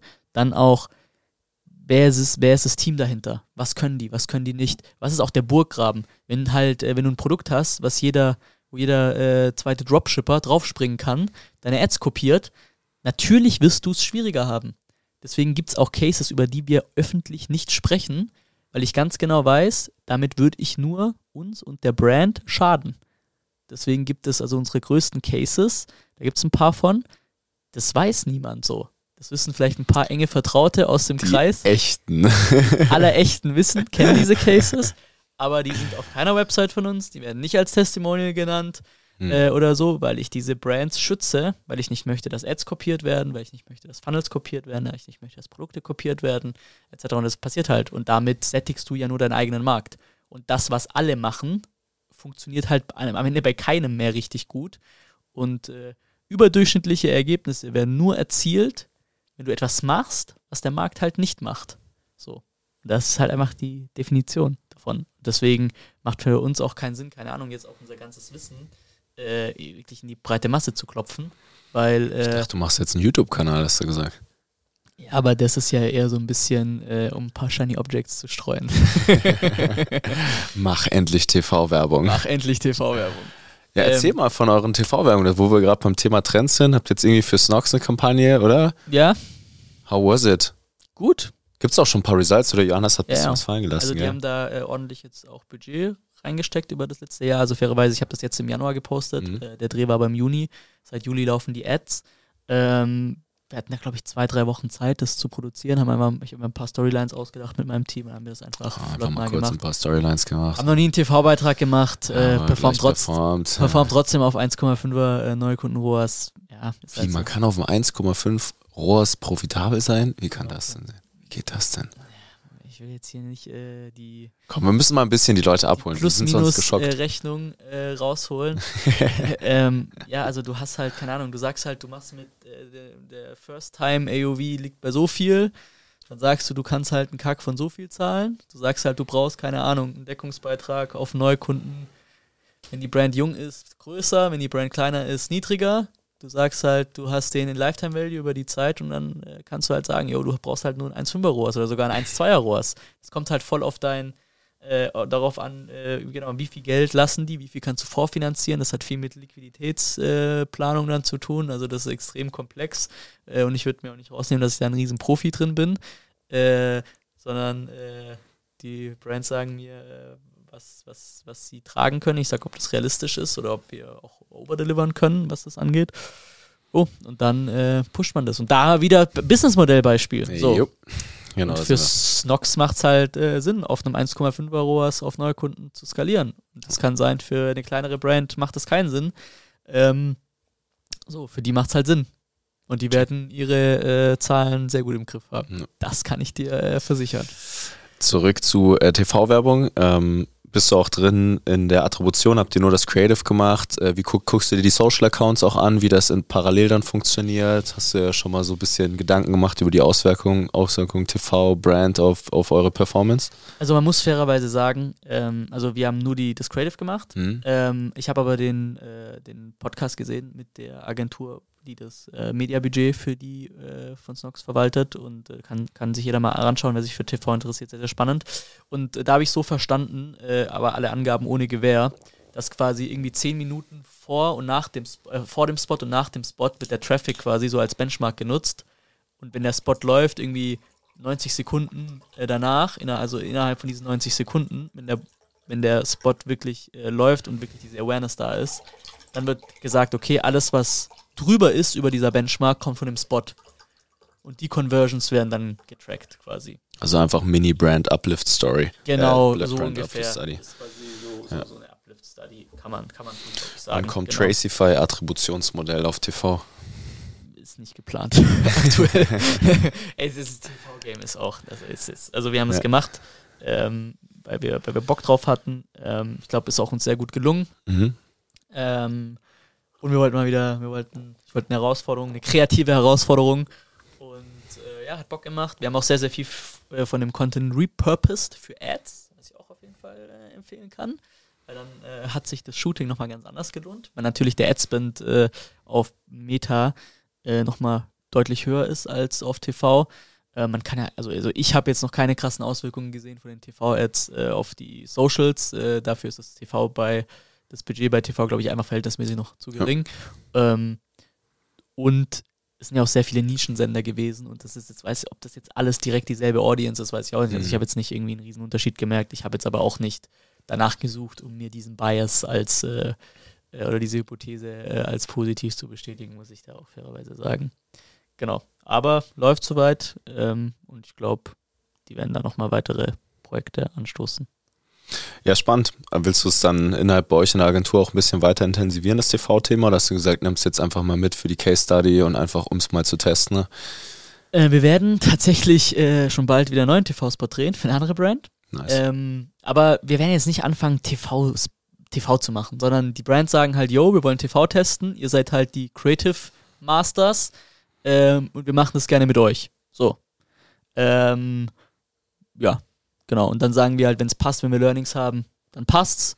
Äh, aber es, es wird jetzt, es wird nur auf so ein paar Brands sind halt groß genug, mit denen machen wir das dann. Ähm, aber das wird jetzt kein Ding bei uns, keine Sorge, wir fangen jetzt nicht an. Nicht, dass alle jetzt für TV-Werbung anklopfen bei dir. Nee, bitte so eine, nicht, lasst mich in Ruhe. Du bist dann so eine richtige, du bist dann so eine richtige altbacken Media-Butze dann irgendwann ja, ja. einfach.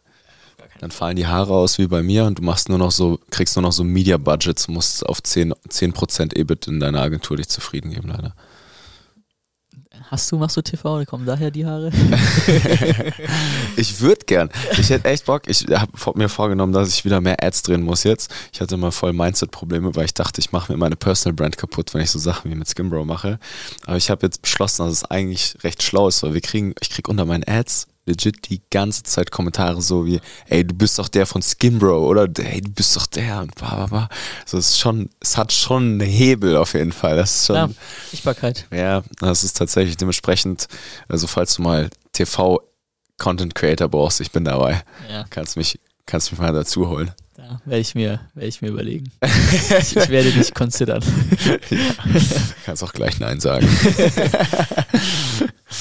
Nein, voll geil. Marc, ich würde noch mal gerne dieses ganze Thema Tracking, Attribution noch mal ein bisschen beleuchten. Ich glaube, es gibt niemanden, der sich mit dem Thema mehr auseinandergesetzt hat in deiner Situation, ähm, als einer der Mitgründer von Tracify. Kann man Gründer sagen eigentlich? War ja, also schon, ich, oder? also safe, ja klar. Also schon. ich habe, äh, also fairerweise Marius und Markus haben ja. äh, quasi ähm, die Technologie entwickelt. Mhm. Aber als ich die kennengelernt habe, gab es noch keine Firma so in dem Sinn. Mhm. Dann haben wir quasi im Dezember, ich glaube 6. Dezember 2021, haben wir M&A die Unterschrift gesetzt und haben äh, die Tracify GmbH äh, gegründet. In München, wart ihr in München, München beim Notar? Ja, ja. Schön, haben wir uns da gesehen, ja, aber nicht, ne? Nee. Heimlich. Es war während Corona, ne? Stimmt. Nee. Oder Masken um. 2021? 2021 gab es kein Corona-Verbot mehr, großartig. Was? 2020, 2021, ja, schon noch eigentlich. Ende 2021. Ja, Ende nicht, ja, stimmt schon. Naja, anyways, ähm, ich würde mal gerne die Diskussion aufmachen. Ich weiß nicht, ob dir sie hier schon aus dem Hals raushängt oder nicht, aber Philosophie Kosa ist ja, fand ähm, Attribution und finde sie auch bis jetzt immer noch spannend, so als Richtwert, um einen Funken Performance noch rauszuholen. Aber wir haben unsere Prozesse, nachdem der große Hype um Fingerprinting noch mal wieder kam, weitestgehend, nicht komplett auf alle, sag mal, nicht Marketing attribuierten Kennzahlen geschiftet. Also wir steuern sehr, sehr viel über halt alles, was faktisch wie eine Realtime BWA ist eigentlich. Ähm, Challenge me, Marc Weininger. Warum ist es sinnvoller, Tracify zu nutzen? Wie siehst du das Thema Attribution in general erstmal? Let's deep dive. Ja, Nico, wenn du das so machst, dann hast du ja noch richtig Potenzial, äh, die Ad-Accounts von deinen Kunden zu skalieren. also bin ich ja fast schon ein bisschen schockiert. Ähm, du hast schon was Richtiges gesagt. Mhm. Ähm, du hast gesagt, und zwar, ihr steuert die Marketingbudgets basierend auf einer Realtime BWA aus. So. Und es macht auch schon Sinn, eben so holistisch quasi ähm, das Marketing, die Marketingbudgets zu allokieren. Also zu sagen, yo, wir wollen jetzt mehr in Adspend knallen, weil am Ende des Tages isolierte ROAS-Betrachtungen, die du dir mit Attribution schön und schlecht rechnen kannst, macht keinen Sinn natürlich. Ähm, darauf quasi, nur, nur darauf quasi ähm, zu optimieren, beziehungsweise darauf größere unternehmerische Entscheidungen zu treffen. Ähm, deswegen, man muss seine Finanzkennzahlen im Griff haben. Customer Acquisition Cost, AOV, die ganzen äh, anderen Themen ähm, die, du, die du angesprochen hast, alles, was da dazugehört, um eben zu checken, ob man eben Money in the Bank profitabel ist. So. Das große Problem ist jetzt aber, dass wir ja sehr komplexe Ad-Accounts teilweise haben. Also du hast einen Ad-Account, der hat Kampagnen, der hat Adsets, der hat Ads, du hast verschiedene Channels, etc. etc. Und ähm, was mein Vorgehen ist, ich gucke mir halt an, okay, was sagt mein Customer Acquisition Cost? wie entwickelt der sich, weil das ist Customer Acquisition Cost oder Acquisition ROAS, wenn wir jetzt von Performance Marketing sprechen, ist halt einfach das Money in the Bank. Check. So. Und ähm, wenn ich zum Beispiel merke, ich habe das Spielraum nach oben, also ich kann noch weiter skalieren, ich kann negative Skaleneffekte hinnehmen, dann möchte ich ja dort das Budget allokieren, wo ich die höchste Effizienz habe. Weil dort äh, habe ich auch die negativsten, also die besten die schwächsten negativen Skaleneffekte. Bedeutet, da brauche ich dann einfach sehr, sehr genaues Tracking und sehr, sehr genaue Attribution. Und ähm, der Ad-Account, der ist ja immer, oder die Performance eines Ad-Accounts, das ist ja immer ein Durchschnitt der Performance aller Kampagnen, Adsets und Ads. So. Und jetzt gibt es innerhalb diesem Ad-Account, gibt es Anzahl an Kampagnen, Adsets und Ads, die überperformen. Und es gibt Kampagnen, Adsets und Ads, die unterperformen. Natürlich, wenn du jetzt einen Ad-Account hast, wenn du jetzt eine Brand hast, die nur Facebook-Ads stellt und die eine Kampagne hat und eine Adset und eine Ad, dann brauchst du kein Tracking und Attribution. Dann kannst du sagen, wahrscheinlich kommt der Großteil des Traffics über diese eine Ad. So.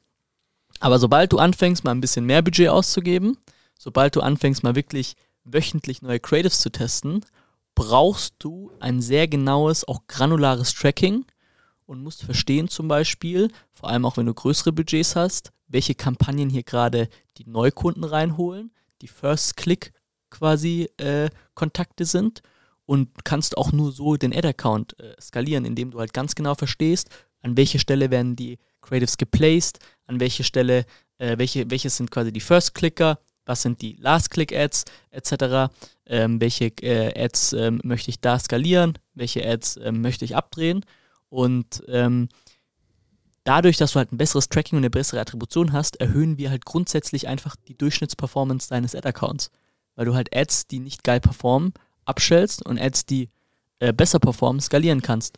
Und im Creative Testing vor allem ich, also ich kann mir da nicht vorstellen, auf Metazahlen zu gucken oder wenn wir ein also wenn wir jetzt eine Brand haben, die auf mehreren Channels aktiv ist, die, wo es Best Performer gibt, die, keine Ahnung, 3K Daily ausgibt, wenn ich neue Ads reinladen will, woher, also da passiert in dem Kack ja erstmal gar nichts meistens.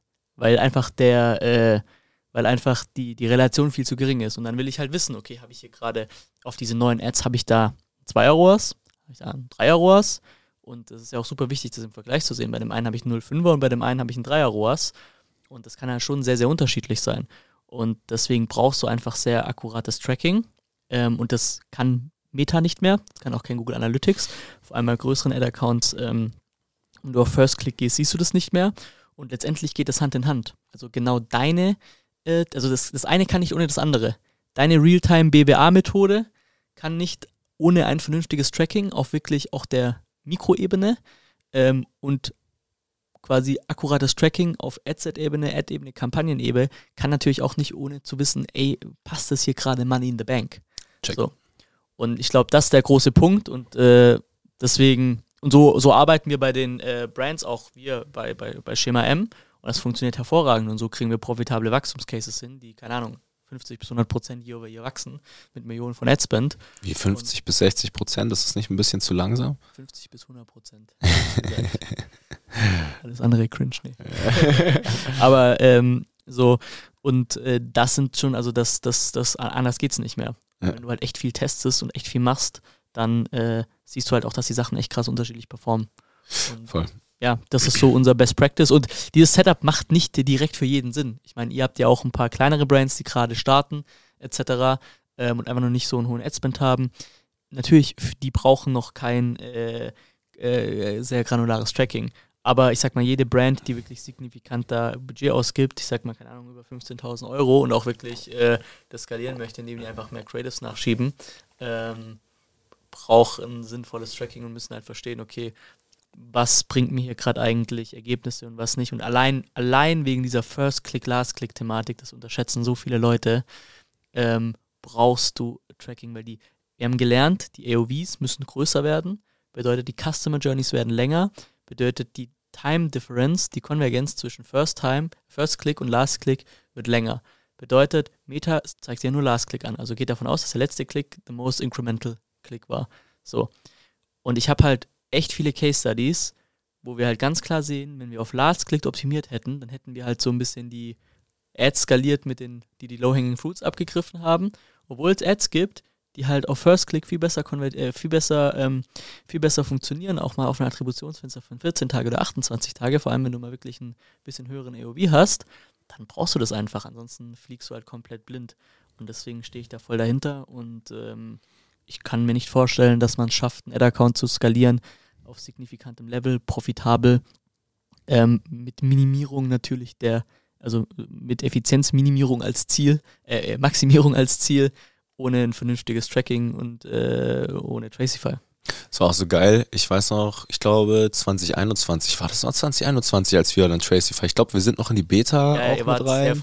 Mit ein, zwei Accounts ja. sind wir mit rein das war schon wild. So, wir haben ein paar unserer Six-Figure-Accounts äh, hatten wir dann auch auf Tracify und dann sind wir gerade noch so Q4 reingeslippt und dann so Realtime die Daten dann wieder in den Account zu kriegen. Das war nur dieses Google Chrome Extension, Extension Ding und dann einfach so unter das Adset hat man dann im Prinzip sich da oben dann das Attributionsfenster eingestellt, First ja. Click, Last Click und ja. halt ähm, genau letztlich geguckt auf, auf was für ein Window. Und das war schon geil. Ähm, Und dann ist aber auch bei uns, also wir haben ja mega Shift jetzt gehabt durch die ganze Krise und alles, was passiert ist und haben viel mehr darauf angefangen zu optimieren, größere Cases, Influencer-Marketing auf Facebook abzustimmen, äh, Google auf Facebook, das ganze CM-Thema auf Facebook, dass wir halt einfach so gut wie es geht irgendwie da Daten reinchanneln, CPMs irgendwie gut behandeln, alles was dazugehört. Und ähm, als ihr dann das Multi-Channel-Setup oder den Multi-Channel-Report ausge, ausgerollt habt, war es halt echt wir hatten ja immer einen Kassensturz bei uns, das ist die Realtime BWA, ne? Das ist basically, was man halt wenn du wirklich Hierarchie, Metrics anguckst, hast du Gewinn, Umsatz, MEA, Acquisition, MEA, AOV, Neukunden, Bestandskundensplit und so, dass man Feeling kriegt. Und es hat echt gut gereicht bis heute. In vielen Cases machen wir das bis drei, vier, fünf Millionen legit, manchmal über eine Excel-Tabelle, wo wir wirklich sehen, manchmal auch auf Daily Basis, wenn wir irgendwelche Sales-Aktionen haben, wo wir dann 10, 13, 15, 17 Uhr äh, CRC-Check-In machen, aber wir gucken uns, ey, CPC, bam, wo kommen die Sales rein, guckst dir so den Realtime-Report an, das klappt echt gut, wenn du verstehst, was deine Kunden eigentlich wirklich wollen, etc., etc. Und als dann haben wir immer die Kontrollwerte, sehen halt, okay, CTR, CPM, CPC, die ganzen nicht Marketing-attribuierten Kennzahlen, wo müssen die sein, damit wir den Traffic günstiger einkaufen, als es am Schnitt wert ist. All diese Themen, bisschen Customer Service gemacht und so die Offers sauber gebaut. Und dann hat das eigentlich gepasst. Und dann kam ja in vieler Hinsicht auch nicht nur bei euch, sondern bei sehr vielen Anbietern diese Multi-Channel Reports und alle haben dann auf einmal geclaimt, so ja, wir haben jetzt Tracking gefixt. Und mich hat das persönlich schon ein bisschen verwirrt, weil auf einmal hast du halt diese ganzen Effekte, die du jetzt zum Beispiel hast, die, die du niemals attribuieren kannst. Gespräche am Tisch, Dark Social, WhatsApp-Nachrichten, irgendwelche Instagram-DMs, die du schickst. Ähm, einfach so ganz normale Customer Journeys, die man bei einem Produkt mit höheren AOVs einfach hast. So, die kriegt keiner mit. So, und dann hinzugehen und zu sagen, ey, wir haben jetzt trotzdem wirklich eine Signifikanz auf First Click, zum Beispiel auf einer YouTube-Ad oder auf einem Influencer oder auf einer Facebook-Ad. Lass auch eine Facebook-Ad sein, wobei ich finde, dass Facebook noch noch sehr nah irgendwie, wenn man jetzt nicht mit Advertorials und so arbeitet, an den Low-Hanging Fruits dran ist, eigentlich dauerhaft so irgendwie. Ähm, können wir gleich noch ein bisschen über Messaging sprechen. Aber es war dann irgendwann schwierig, es noch besser zu machen als der Kassensturz. So, wenn man die Kontroll, wenn man einfach nur Kontrollwerte hat. So, und jetzt fände ich mal deine, deine Meinung spannend, so, wenn du dir ein Multi-Channel-Marketing-Setup anschaust, so, oder machst du das als Paid Social Agentur gar nicht? Sagst du, ey, ich bin in meinem Silo, ich schaue mir meinen Kanal an, so, mir ist eigentlich wurscht, was davor und dahinter passiert. So, wie siehst du Multi-Channel-Attributionsmodelle? Weil das, das finde ich ein bisschen so, das ist das einzige Diskussionsthema, weil für Meta, ey, super geil, die Lösung und, und finde ich mega spannend. Aber da ist so ein bisschen die Komplexität reingekommen, wo ich gesagt habe, pff, I'm going back to my old shit. das war schwierig. Ja. ja, also ich, ich kann verstehen, wo das herkommt. Diese mhm. Multichannel-Thematik hat insofern Komplexität reingebracht, weil es quasi eine neue Op äh, Option gab, wieder ja. Sachen einzustellen. Ja. Und ich meine, die wenigsten Brands und Marketer sind ja Attributionsexperten. Ja. Deswegen, was halt viele gemacht haben, ist zum Beispiel hinzugehen und sagen, okay, wir gehen jetzt auf Last Click Seven Days und wir kommen, gehen komplett auf Multichannel. Also wir inkludieren alle Touchpoints. Das bedeutet ja, zum Beispiel, dass Google massiv überattribuiert wird. Ja. Und das ist halt dann passiert und deswegen haben wir auch viele Rückfragen gegeben und deswegen haben wir auch mittlerweile die Academy bei uns gebaut bei Tracify, dass wir die Leute, wir müssen ja halt educaten, wenn es um ja. diese komplexeren Themen gibt, geht. Aber zum Beispiel dieses Multi-Channel-Tracking, also Tracify ist ja quasi, Tracify gibt dir extrem viele Optionen, mhm. dein Tracking so anzupassen, deine Attribution anzupassen, wie du möchtest. Und du musst ja nicht im kompletten Multi-Channel-Setup tracken. Zum Beispiel, wenn ich mir Facebook anschaue, dann äh, inkludiere ich da nicht zwingend Google oder ich inkludiere nicht andere Channels, sondern ich sage halt zum Beispiel Facebook, äh, ich gucke mir Facebook auf Facebook an und exkludiere zum Beispiel Influencer rein, weil ich weiß, Influencer ist ein konkurrierender Push-Channel und ich möchte halt nicht, dass quasi Conversions drin sind, wo ein Influencer davor aufgewärmt hat und wo ich mir jetzt halt sneaky noch eine Conversion ziehen kann, weil jemand auf eine Ad geklickt hat, sondern ich sage dann, okay, da, da will ich mich eher ein bisschen konservativer rechnen und sage halt, okay, ich inkludiere nur Influencer. Aber es halt viele gemacht haben und da glaube ich, hätten wir sicherlich auch noch mehr Education machen können, mhm. ähm, ist halt, ähm, ist halt quasi, die haben halt dann gesagt, okay, ich habe schon immer auf Last Click attribuiert, mhm. ähm, auf irgendwie One Day oder Seven Day sogar. Und dann schaue ich mir Multichannel an und dann, boah, krass, also Direct, Organic und Google, die sind ja so übelst gut. Äh, und Facebook sieht jetzt so schlecht aus. Aber das ist ja dann nicht, das ist ja dann eine falsche Attribution das ist das falsche Attributionsmodell für den Kanal, für das Business. Ähm, Und das ist, wie wir, wie ich nicht empfehlen würde zu arbeiten, sondern Mhm. du musst dir halt anschauen, okay, wann betrachtest du einen Touchpoint in einem Kanal als inkrementell? So, wenn ich zum Beispiel sage, wenn jemand, ein Neukunde innerhalb von sieben Tagen äh, einen First Click hat bei Meta, äh, konkurrierend zu zum Beispiel, ähm, keine Ahnung, auch Tabula, wenn man zum Beispiel Native Ads und so stellt und konkurrierend zu Influencer, dann weiß ich, das ist inkrementell und da möchte ich mehr Budget aufheben. So. Und das war halt das Checken dann Leute, die halt sehr, sehr gut sind. Ähm, wir haben versucht, da sehr, sehr viel Education zu machen und ich glaube auch, dass diese Komplexität nur am Anfang so war. Ähm, du bist natürlich auch herzlich eingeladen, da äh, mal wieder den einen oder anderen Test ranzusetzen. Ähm, oder ich meine, auch einige Kunden von dir arbeiten ja auch immer noch mit Tracify, so Ja, ist jetzt ja nicht. klar. Ähm, aber klar, auch dieses, klar gab es da auch beim Tracking-Thema so ein bisschen so ein, so ein Hype im Sinne von, alle dachten, dass das jetzt deren ROAS-Probleme löst, aber du musst halt, du musst tracken, dann musst du vernünftiges Marketing machen. so, aber du kannst halt nicht tracken und kein vernünftiges Marketing machen und wir zeigen dir dann halt die Zahlen an, die du sehen musst, um besseres Marketing zu machen. Aber das Marketingproblem an sich lösen wir dir nicht. Ähm, was glaube ich ganz spannend ist, was ich äh, announcen kann, ist, dass wir ähm, noch im Januar ähm, oder Februar, kommt drauf an, wann dieser äh, Podcast launcht, launchen wir unsere AI Attribution. Und diese AI Attribution ist ein riesen Game Changer, weil es diese ganze Attributionsproblematik und Komplexität rausnimmt. Weil wir eben nicht, der User ist nicht mehr in der Verantwortung, ein- sein eigenes Attributionsmodell auszuwählen und zu sagen, hey, ich glaube, ich, glaub, ich äh, mache jetzt hier Google Last Click oder First Click oder so, weil da passieren Fehler. Da passiert einfach Human Error. Äh, weil die Leute verstehen die Customer Journeys nicht, die Leute verstehen die Attribution vielleicht nicht genau, die Leute verstehen nicht genau, was bedeutet First Click, Last Click. Ist einfach auch einfach ein kompliziertes Thema. Und wir haben ähm, sicherlich am Anfang des Produkts auch so ein bisschen quasi ähm, so gebaut, dass man viele Möglichkeiten hat. Und mit Möglichkeiten kommt Komplexität. Und mit diesem Feature nehmen wir jetzt sehr, sehr viel Komplexität einfach raus, weil wir analysieren jede individuelle Customer Journey, die quasi gespielt wird. Und wir schauen uns an, was ist zum Beispiel das Verhalten auf der Webseite davon. Und dann können wir die Inkrementalität basierend auf den Millionen von Daten, die wir die letzten zwei Jahre erhoben haben, die Abermillionen von Adspend, die wir getrackt haben, können wir sagen, okay, ein Klick, der passiert und wo jemand direkt bounced wieder, ist zum Beispiel weniger wert grundsätzlich als ein Klick, wo jemand äh, drauf geht und dann ein bisschen länger auf der Website bleibt. Also jetzt mal so ähm, sehr einfach runtergebrochen. Und die AI hat dann natürlich viel krassere Insights und versteht natürlich das Nutzerverhalten viel, viel krasser von, von den äh, Leuten, als wir das jemals könnten als Menschen. Und so können wir ähm, quasi dir ganz genau sagen, also für jede Conversion wird ein individuelles Attributionsmodell festgelegt, basierend auf der Attribution. Und ich hatte ja auch Insights in ein paar größere Unternehmen, die wirklich Milliardenumsätze machen. Und das, die haben auch solche Dinge schon gebaut für sich. Die haben dann halt ein Team aus 25 Data Scientists, ähm, etc. etc.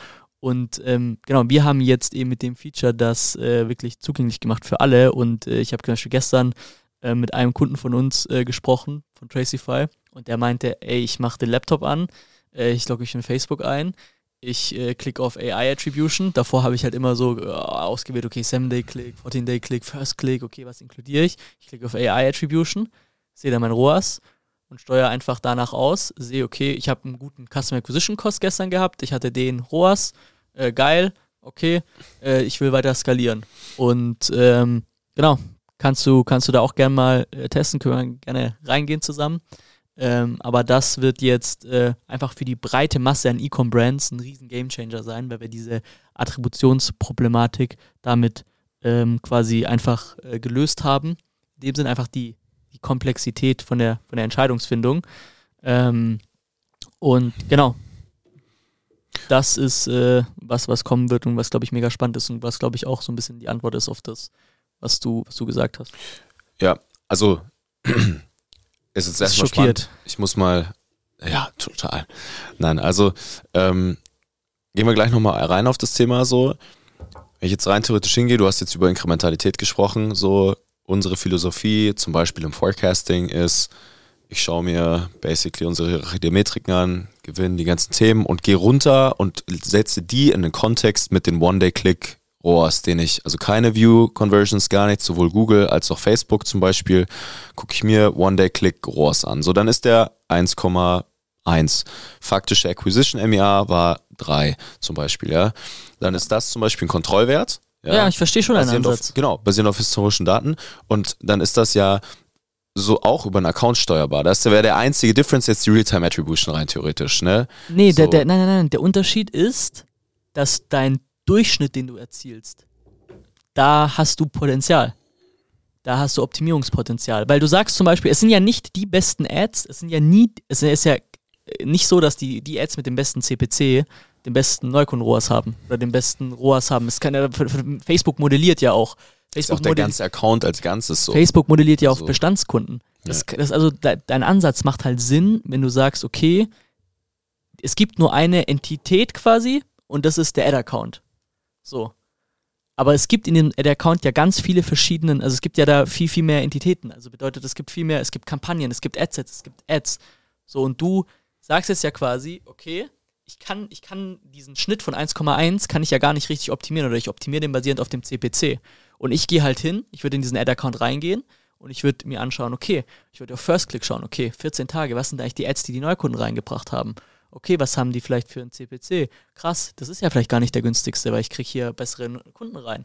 Dann, ja, genau, aber äh, es geht darum, diese Kontrollwerte, damit machst du dir ja auch irgendwie unnötig das Leben schwer, weil du musst auf 10 Werte gleichzeitig schauen. Ich schaue auf einen Wert ähm, und kann halt so äh, optimieren. Und der Punkt ist, der Punkt ist, was auch ganz, ganz arg spannend ist an der Stelle, ist zum Beispiel, Meta attribuiert ja grundsätzlich alles auf Last Touch oder Last Click. Bedeutet, Meta füttert den Ad-Account immer mit einer Überbewertung der Touchpoints der Low-Hanging Fruits. Bedeutet, die Ads, die quasi die Low-Hanging Fruits abgrasen, bekommen grundsätzlich immer mehr Signale. Bedeutet, da ist auch oft der CPM günstiger. Bedeutet, ich, es gibt, ich sehe eher sogar eine negative Korrelation zwischen günstigem CPM und günstigem CPC ähm, mit zum Beispiel, okay, äh, Ads, die halt, keine Ahnung, zum Beispiel Neukunden geil reinholen in den Funnel. Ist ja auch klar. auf 14 Tage. Genau, aber das, das weißt du ja nicht. Du siehst es nicht, weil du siehst, du guckst dir ja den ROAS auf One-Day-Click, Last-Click also, an. Ich muss echt sagen, so, also CPM habe ich, entkoppel ich mich sehr stark. Hast du vorher gesagt.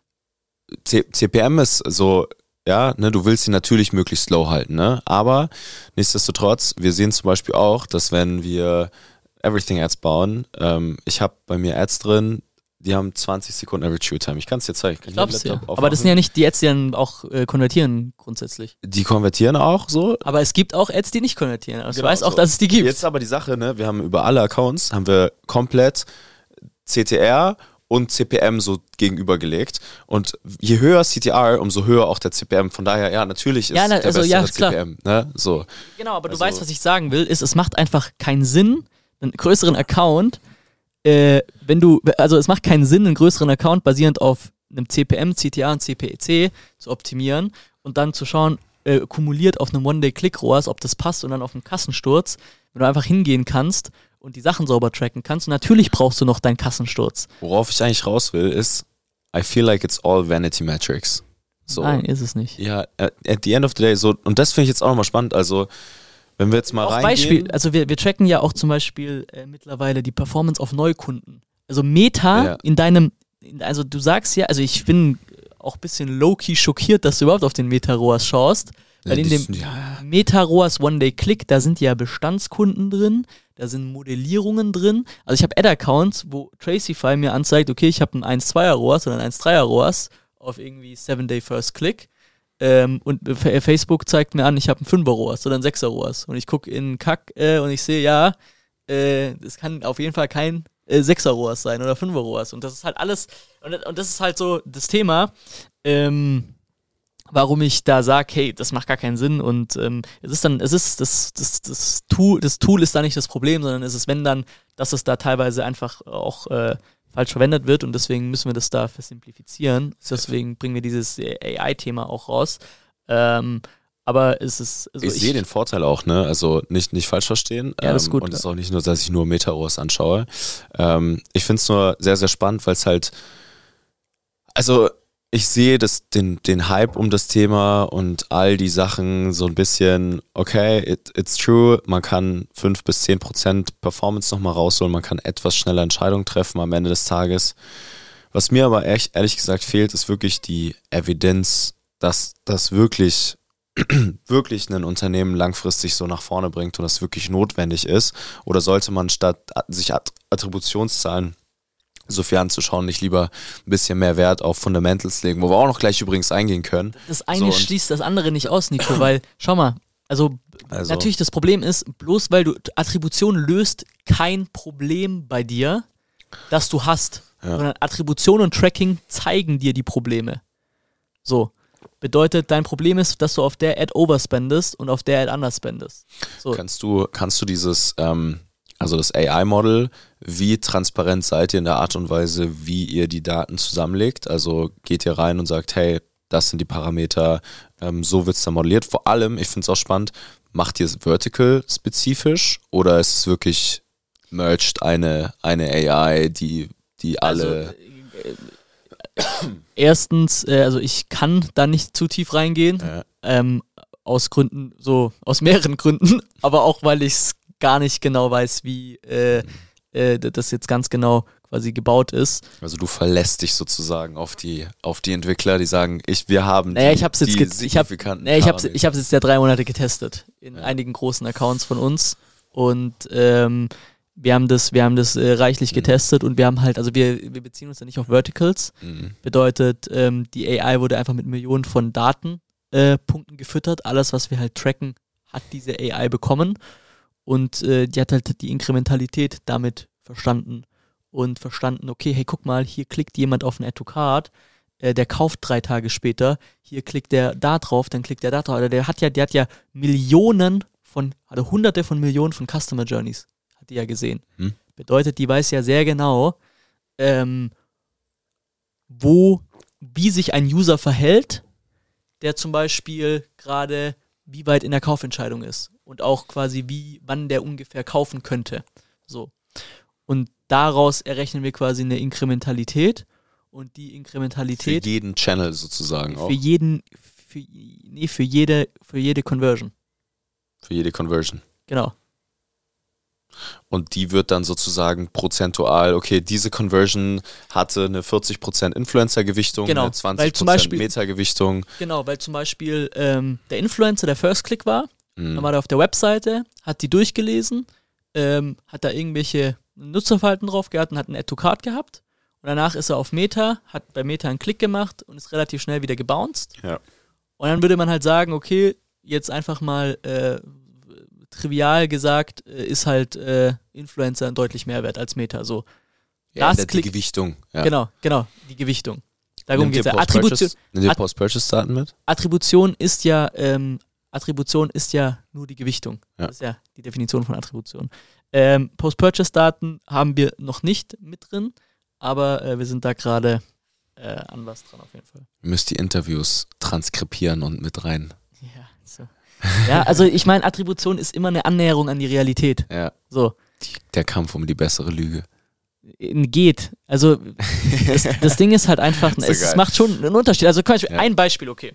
Wir haben einen großen Kunden gehabt und ich habe mhm. mir das mal ganz genau angeguckt. Mhm. Ich habe mir mal angeschaut, okay, äh, Ads auf sieben Tage Last Click. Ja.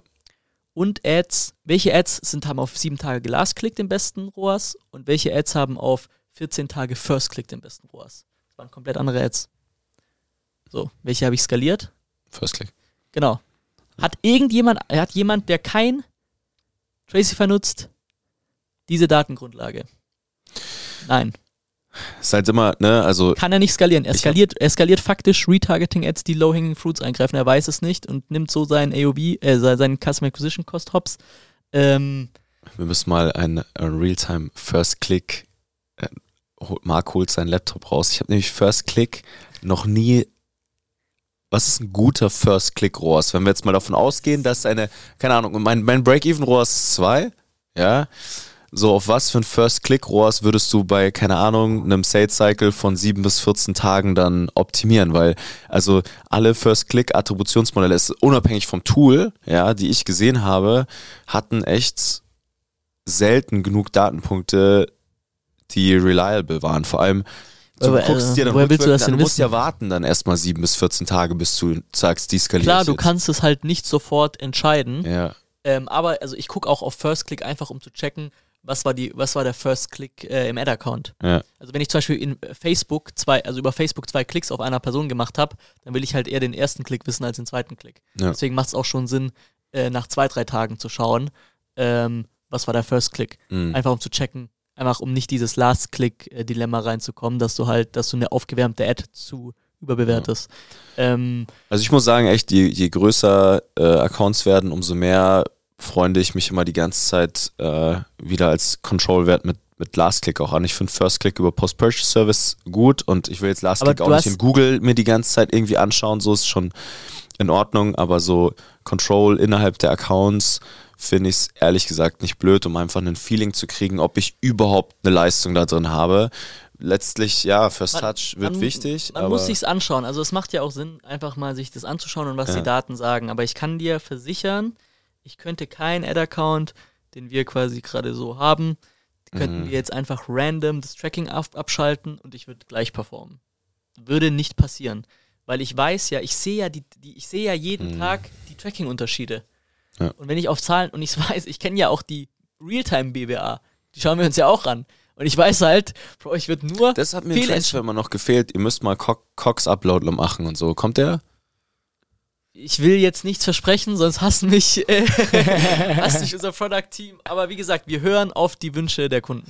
Ja. Nein, Aber- ich finde es auch ehrlich, also auch wenn ich es gerade challenge, finde ich eure Arbeit gut, weil vor allem muss mal, wie viele Leute sind es bei Tracify? Ist auch 15, 20 Leute, oder? 15, 25, 30. 25, 30, muss man erstmal so eine Armade aus Entwicklern zusammenkriegen, die sich diesem Thema wirklich nochmal widmen, obwohl es ja schon ja über Jahrzehnte und ich glaube auch vor iOS 14 schon hart gechallenged wurde. Ich meine, so die Technologie Fingerprinting gibt es ja jetzt Es ist auch ja- nicht erst seit Wir, gestern. wir haben ja nicht nur Fingerprinting. Also ich war, Ja. also das ist, äh, ich glaube, irgendwie, da wurdest du ein bisschen gebrainwashed von irgendwelchen Leuten. Nee, es ist Äh, aber- aber also- alles also- angeschaut. Aber Fingerprinting ist ja bei uns, äh, Ja. Fingerprinting ist ja bei uns tatsächlich Ja. äh, ein relativ kleiner Bestandteil der Technologie.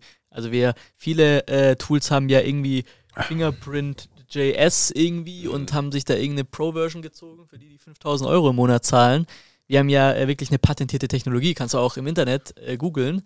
Äh, so, das ist ja ein ganz anderes Game. geil. Also, weil ich Fan bin. Ähm, wie gesagt, nicht falsch verstehen, aber Ja, wenn diese gut. ganze Ich muss, Documentation... ich, muss ja, ich muss ja seit zwei Jahren den Markt educaten. Genau, Äh, und ihr werdet, genau. alle werden sehen, dass äh, Nico bald erleuchtet sein wird. naja, perfekt. Wir machen nochmal eine Follow-up-Folge dann. Ja, wir Ähm, mal wirklich. Äh, Gibt ja viele, die da drin rumwerkeln. ja. Also ich, ich bin ja mit allen gut. Nein, also die Sache ist die folgende. Ähm, ich würde mich extrem freuen, wenn ihr mal seitens Tracify oder mal zum Beispiel die Entwicklerbeauftragten sagen, ey, ähm, irgendjemand, der es in einfache Worte packen kann, einfach mal wirklich sehr transparent zeigen, wie setzt sich die AI zusammen, wo sind die Datenpunkte. Klar, müsst jetzt nicht euer Business Model offen darlegen, aber was, glaube ich, extrem helfen würde, ist wirklich ein Gefühl zu kriegen, was bedeutet Inkrementalität für euch. Ja, was, was sind denn dann die Uplift Studies? Wie sieht das davor und danach aus? Ähm, welche Gewichtung hat First Click selbst ohne Dark Social und all diese Sachen zu berücksichtigen? Das fände ich halt mal super gut, einfach mehr Transparenz zu schaffen und dadurch zu educaten, weil ähm, das ist wirklich das, das dunkle Licht so ähm, oder der, der, die Nebelscheinwand, die, glaube ich, viele, viele Brands haben, ist einfach, dass sie das Thema nicht genug verstehen. Ne? Voll. Das, Und, ist das, ähm, das ist mit eines der größten Probleme. Genau. Und, Und äh, an der Stelle möchte ich einmal kurz sagen, ähm, ich habe gerade, ich, äh, irgendwie, ich weiß gar nicht, kannst dir Zeit nehmen. Wir könnten auch das Thema Tracking und Attribution mal so ein bisschen. Ja, also ich glaube, wir können da auf jeden Fall mal noch eine, eine Ja. Follow-up-Folge machen. Ich bringe da auch gerne mal irgendwie Marius mit. Ich ja, glaub, mal so die Entwickler so mal wirklich reingehen, so ein paar Das Ding Nerds ist hier halt, guck mal, Der zusammensetzen. Punkt ist, du, also ich merke halt, du bist sehr ähm, skeptisch grundsätzlich, ich weil bin du, immer skeptisch. weil du, genau, weil du, weil du, weil du quasi sagst, du hast keine Transparenz über das Tool etc. Ähm, letztendlich, so, du hast auch, also keine Ahnung, wenn man das jetzt mit anderen Sachen vergleicht, du hast ja auch keine Transparenz, äh, was jetzt bei ChatGPT oder so geht, ja. einfach als, als Beispiel, wie die Algorithmen funktionieren. Ich weiß halt am Ende, was rauskommt. Ich sehe die Realtime-BWA der Brands, ich sehe, äh, was Facebook mir anzeigt, ich sehe, was Tracify mir anzeigt und ich sehe, dass wenn ich bei Facebook eine Entscheidung treffe, basierend auf Tracify, sich die Realtime-BWA verbessert und ja. ich sehe, wenn ich eine Entscheidung treffen würde, bei Meta sich die Realtime-BWA verschlechtert. Und der Punkt ist vielleicht, warum du, warum du, du, du, du sagst, du hast halt gerade kein, kein Pain, die Ad-Accounts vielleicht gut laufen und ähm, man eine, weil ihr, weil ihr quasi einen guten, guten Kack habt und so. Aber du hast ja, das ist so ein bisschen auch ein Thema, Meta bucht bei dir ja keine Ineffizienzgebühren ab und sagt, hey Nico, du hast jetzt heute wieder, keine Ahnung, du hättest heute wieder 5000 Euro mehr Umsatz machen können, aber hast du nicht gemacht, weil du hast hier diese Ad, hast nicht gecheckt, dass die eigentlich geil performt.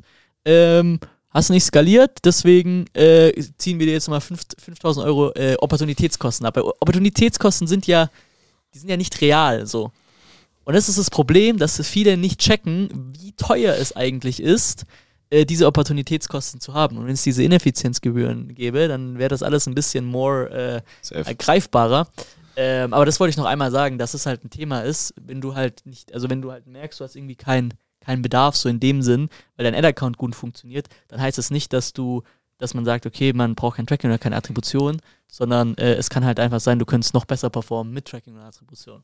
Ähm, you have to ja. test. Also deswegen sagen wir auch, jeder muss es testen, deswegen geben wir auch 30 Tage Trial, aber ja. ähm, wenn das Financial so die, die Basis, finde ich, um oder die Berechtigung, sich mit einem Attributions- Tool auseinanderzusetzen, hast du dann, wenn du ein richtig geiles Financial Steering hast Sowieso. und verstehst, wie du letztlich auch Marketing machen kannst ohne all das. Und das ist für uns ehrlich gesagt so, ich habe so viele Brands jetzt auf diesen Eight-Figure Runway begleitet, komplett ohne Attributionsmodelle und wir haben uns einfach hardcore drauf auf, auf die Realtime BWA konzentriert und es hat einfach auch nochmal, also ich habe das Gefühl, dass etwas Distanz von Attribution mir erlaubt hat, neue Prinzipien zu entdecken, weil es, es hat ein bisschen eine andere Form von Innovation nochmal gebraucht, Marketing genau, du hast, und Financials zu alleinen. genau, du? aber das bedeutet ja also, per se nicht, dass du kein Tracking und Attribution brauchst, sondern quasi vielleicht eine, genau. eine Frustration, weil falsche Attributionsmodelle verwendet wurden und halt das richtige Tra Financial Controlling nicht in place war, hat dich dazu gebracht, dieses Financial Controlling zu bauen und hat dich quasi dazu äh, gebracht, ähm, dass du sagst, okay, jetzt performen die Ad-Accounts auf einem geilen, äh, auf einer geilen Effizienz. Ähm, aber jetzt ist wahrscheinlich der richtige Moment für dich dann auch und für die Brands, mit denen du arbeitest, sich da nochmal wirklich das anzuschauen, weil es gibt eben genug Leute, äh, die auch äh, sehr viel Spend bewegen, die halt drauf mhm. schwören und das hat auch einen Grund.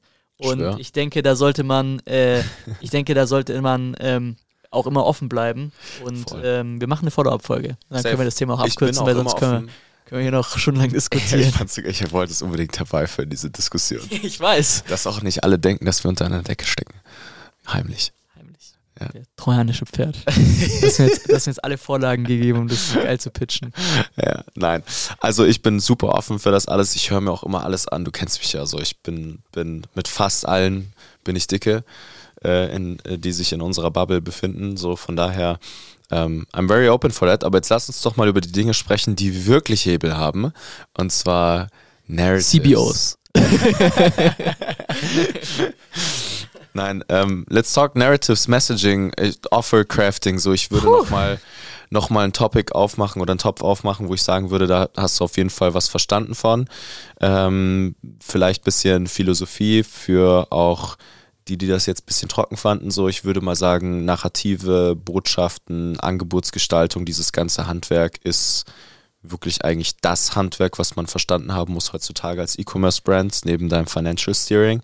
Und äh, Marc kann das sehr, sehr gut. Also ähm, auch mal kleiner Shoutout an der Stelle. Ich finde es ziemlich spannend. Ich gucke ja mal wieder in die Ad-Libraries rein, auch was du so treibst und welche Formats und den ganzen Shit.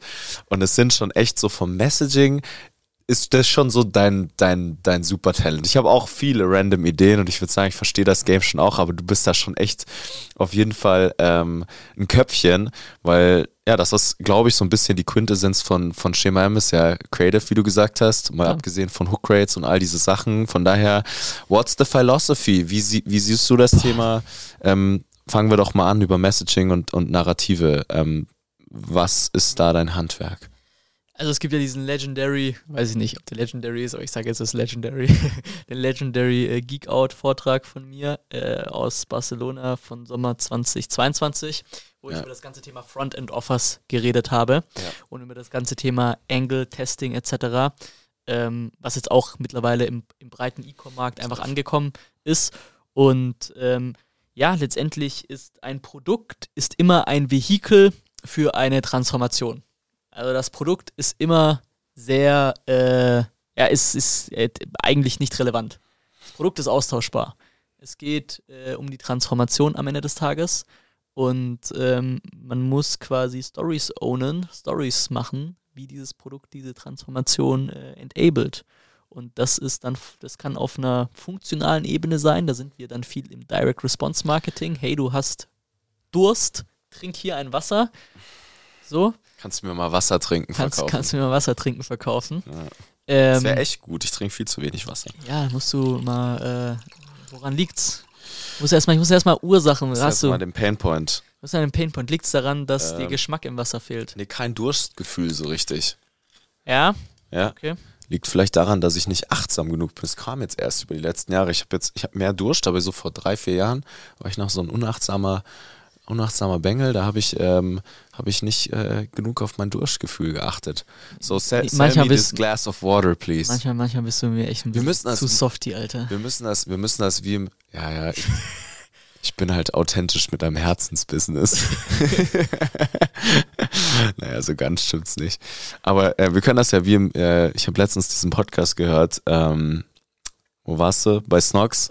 Johannes, da ja. musstest du die Espresso-Tasse oh, verkaufen. Die Espresso-Tassen Das muss schon anstrengend gewesen sein. Ja, da oder? muss ich mal kurz, muss ich mal wirklich kurz hier oben die Maschine anschmeißen. Aber ich finde, ich habe es gut gemacht. Also, das war nicht schlecht, ja. Also es war schon stark. Das so, das Espresso-Tassen ist nicht ja. einfach. Dann noch äh, komplett improvisiert. Also, keine Ahnung von Kaffee? Ja, keine Ahnung von Kaffee. Also äh, Espresso, ein Espresso-Trinker. So. Also äh, schwierig. Ähm, hört euch den Podcast auf jeden Fall an. Ähm, ja, war nicht schlecht. Der war, der war gut. Äh, da könnt ihr auf, als D2C-Brand auf jeden Fall was, auf jeden Fall vom Messaging-Teil mitnehmen, weil da ja. stehe ich zu 100% dahinter. Ähm, letztendlich, ja, es geht um die Stories, es geht um die Narratives, es geht, das sind ja auch diese Angles, so, yo, ähm, trink mehr Wasser, dann fühlst du dich besser, dann trink mehr Wasser, dann fühlst du dich fitter, trink mehr Wasser, dann hast du, keine Ahnung, schönere Haut, bist more energized. Da gibt es ja sehr viele unterschiedliche Angles. Ähm, seit zweieinhalb Jahren darf ich ja auch gemeinsam mit Waterdrop Wasser trinken, verkaufen quasi äh, Drink More Water. Ähm, Ach, stimmt, du kennst die Water Angles. Ja, das ja, fällt dir dann vielleicht ein bisschen einfacher. Ja, ja ich kenne ich kenn die Water Angles alle. Ja. Ähm, ich kenne auch alle Einwände, alle Symptome etc. Ähm, aber ja, genau darum geht es am Ende des Tages. Und dann geht es darum, ähm, Offers zu kreieren, Angebote zu kreieren, die wirklich halt als Lösung ähm, für ein gewisses Problem zum Beispiel, äh, für ein gewisses Problem einfach ähm, funktionieren und die wirklich darauf positioniert sind. Also Produktpositionierung und Angebotspositionierung ist extrem wichtig. Zum Beispiel das Wasser nicht zu verkaufen als, hey, das ist Wasser, sondern das ist dein Kick für Energie oder irgendwie sowas. Kick für Energie, das ist dann das Wasser. So. Aber es muss halt Produkt, es muss halt positioniert sein auf das Problem. Es muss positioniert sein auf dein Angle. Ähm, oder zum Beispiel, keine Ahnung, zum Beispiel das Wasser jetzt als, keine Ahnung, ähm, Kick in den Tag, äh, Kick, Start in den Tag äh, ohne, ohne äh, ungesundes Koffein. Keine Ahnung, da kann man halt so, das ist dann halt schon von der, von der Awareness-Stufe und von der äh, Entwicklung des Markets ein bisschen weiter, weil man halt sagt, okay, ähm, die Leute wissen, ähm, die trinken morgens einen Kaffee und viel, wenige Leute trinken Wasser morgens. Und es ist aber wissenschaftlich bewiesen, dass du über Nacht Wasser verlierst und dadurch auch Salze und was weiß ich und Mineralstoffe. Und deswegen ist es wissenschaftlich bewiesen, dass wenn du morgens ein großes Glas Wasser trinkst oder eine Flasche Wasser trinkst, dass du fitter bist. Und jetzt würde ich sagen, hey Nico, du trinkst doch hier jeden Morgen Kaffee. Kaffee ist nachgewiesen, dass halt, du trinkst wahrscheinlich eine Stunde nach dem Aufstehen oder 90 Minuten nach dem Aufstehen innerhalb der Zeit, äh, ist quasi bewiesen, dass es dein Cortisolspiegel steigt dadurch. Bedeutet, es wird einfach nur ein Stresshormon ausgeschüttet und du wirst dadurch eigentlich gar nicht wacher.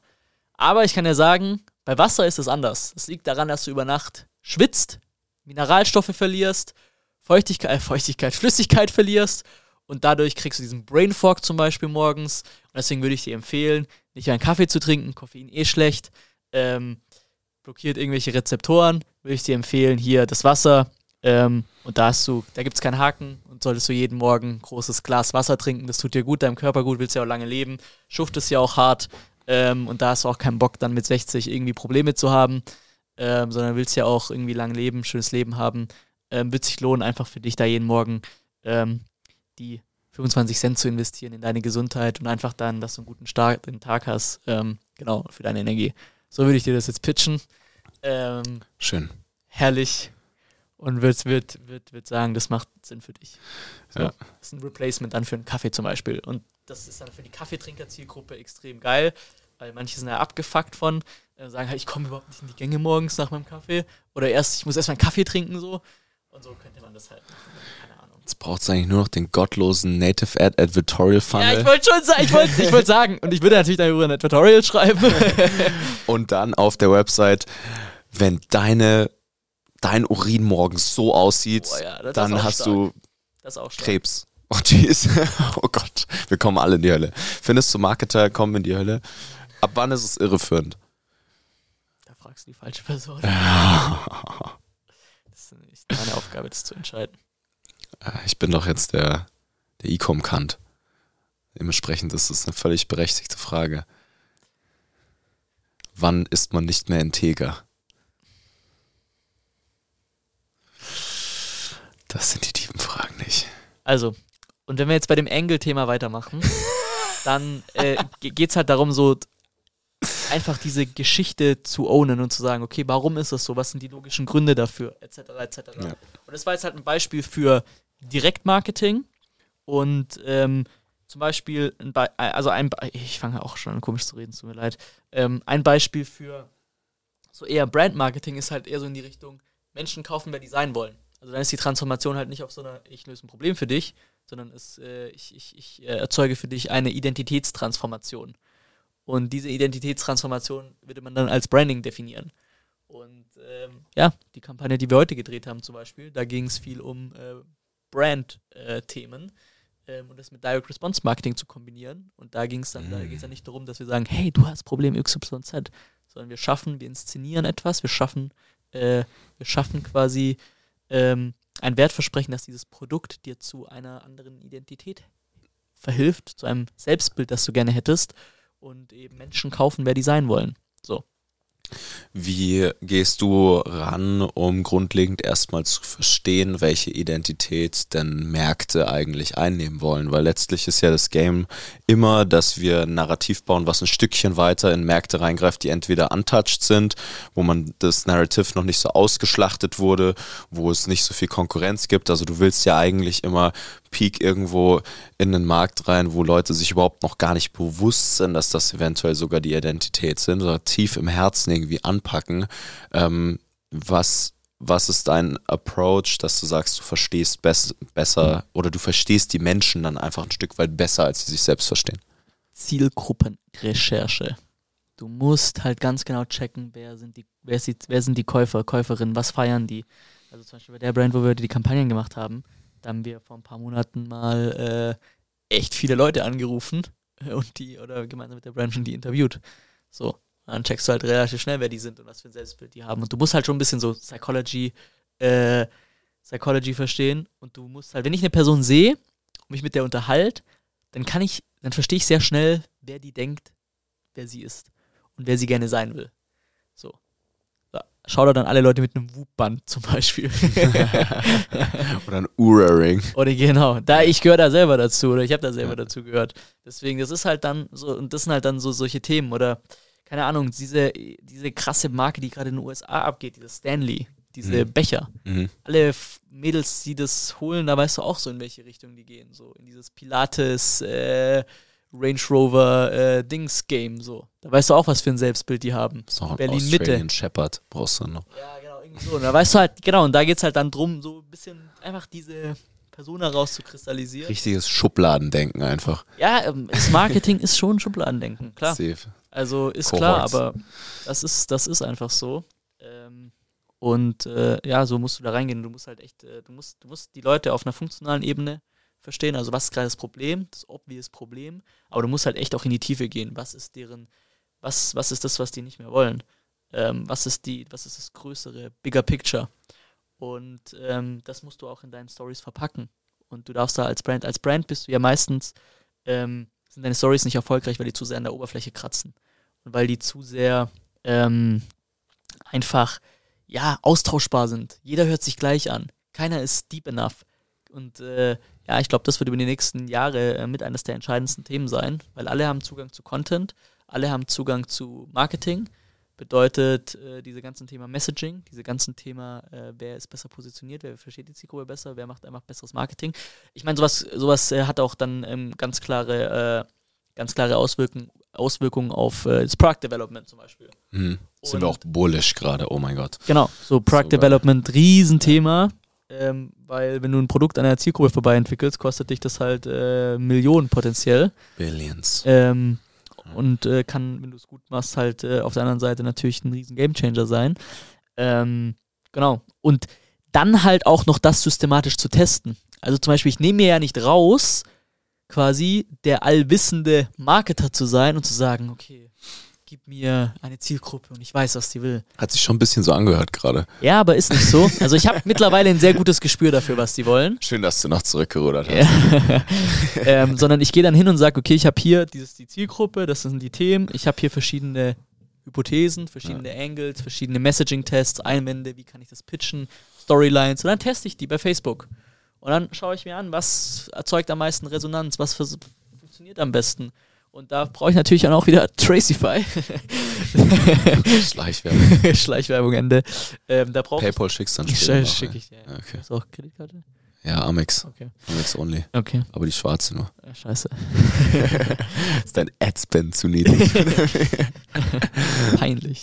Ähm, und äh, ja, dann teste ich das, schaue mir an, was die Zahlen sagen und dann sage ich, okay, diese Zielgruppe geht in die Richtung. Das macht Sinn. Lass uns da tiefer reingehen. Keine Ahnung. Und ähm, so geht man davor. Und systematisches Messaging-Testing, Creative Testing ist wahrscheinlich eine der Superpowers der äh, Marketer in these days. Was würdest du sagen? Ähm, so Testing ist abgeschlossen, ihr rattert da, keine Ahnung, eure 20 Creatives durch einen Account die Woche, durch so ein Testing. Ähm, wie viele Narrative brauchst du, Messages, die letztlich richtig zünden, um mal konstant fünfstellig Budget auszugeben am Tag? Das ist äh, auch eine Frage, die sich so pauschal nicht beantworten lässt, weil du kannst auch mit einem Narrative, ja. wenn es groß genug ist, fünfstellig am Tag ausgeben, ist ja. gar kein Problem. Ähm, deswegen ist von bis. Von bis. Aber ich sage, es ist deutlich einfacher, mit einem großen Thema fünfstellig am Tag auszugeben, das einfach so viele Leute ähm, beschäftigt und es quasi auf diese vielen Leute quasi den, den, den, den ich sag mal, den kleinsten gemeinsamen Nenner zu finden, als jetzt so super nischig jeden Angle. Also ich sehe viele E-Com-Brands machen so einen Fehler, die sind so zu nischig in ihrem Angle mhm. äh, und im Narrative von ihrer Story und gehen dann so rein und dann funktioniert das zwei, drei Tage und dann brennt das aus, weil halt die Zielgruppe viel zu klein ist und alles viel zu spitz positioniert ist. Und die gehen halt dann, die sind halt auf einer Emotion, also auf so einer übelst oberflächlichen Ebene, obwohl halt zum Beispiel der kleinste gemeinsame Nenner ist so was, was alle Angles gemeinsam haben, ähm, was quasi super, ähm, was super, super äh, tief ist.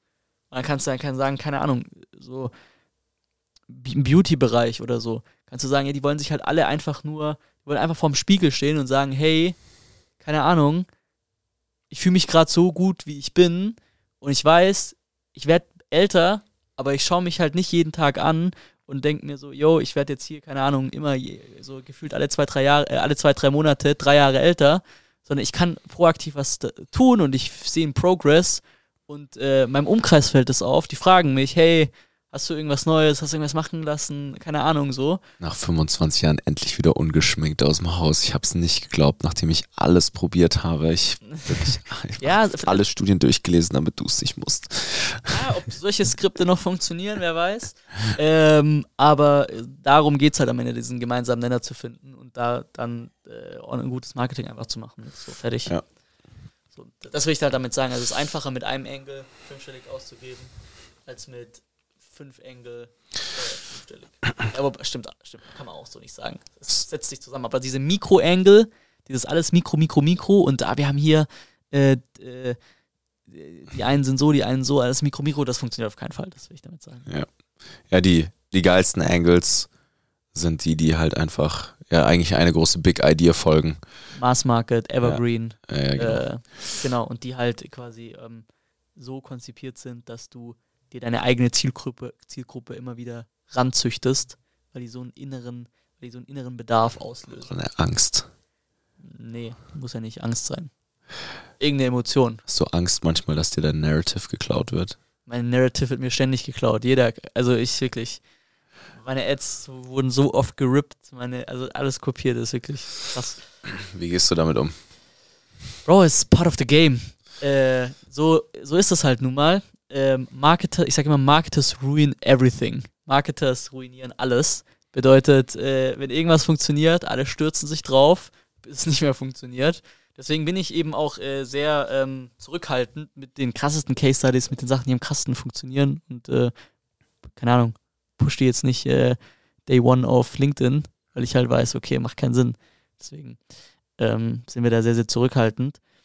Und du musst halt immer wieder Innovate, Innovation raustreiben. Immer wieder Neues machen, immer wieder antizyklisch sein. Das ist halt der, der große Punkt. Und es gibt halt Leute, es gibt Marketer, die können nur übernehmen von Leuten, die etwas Neues erschaffen.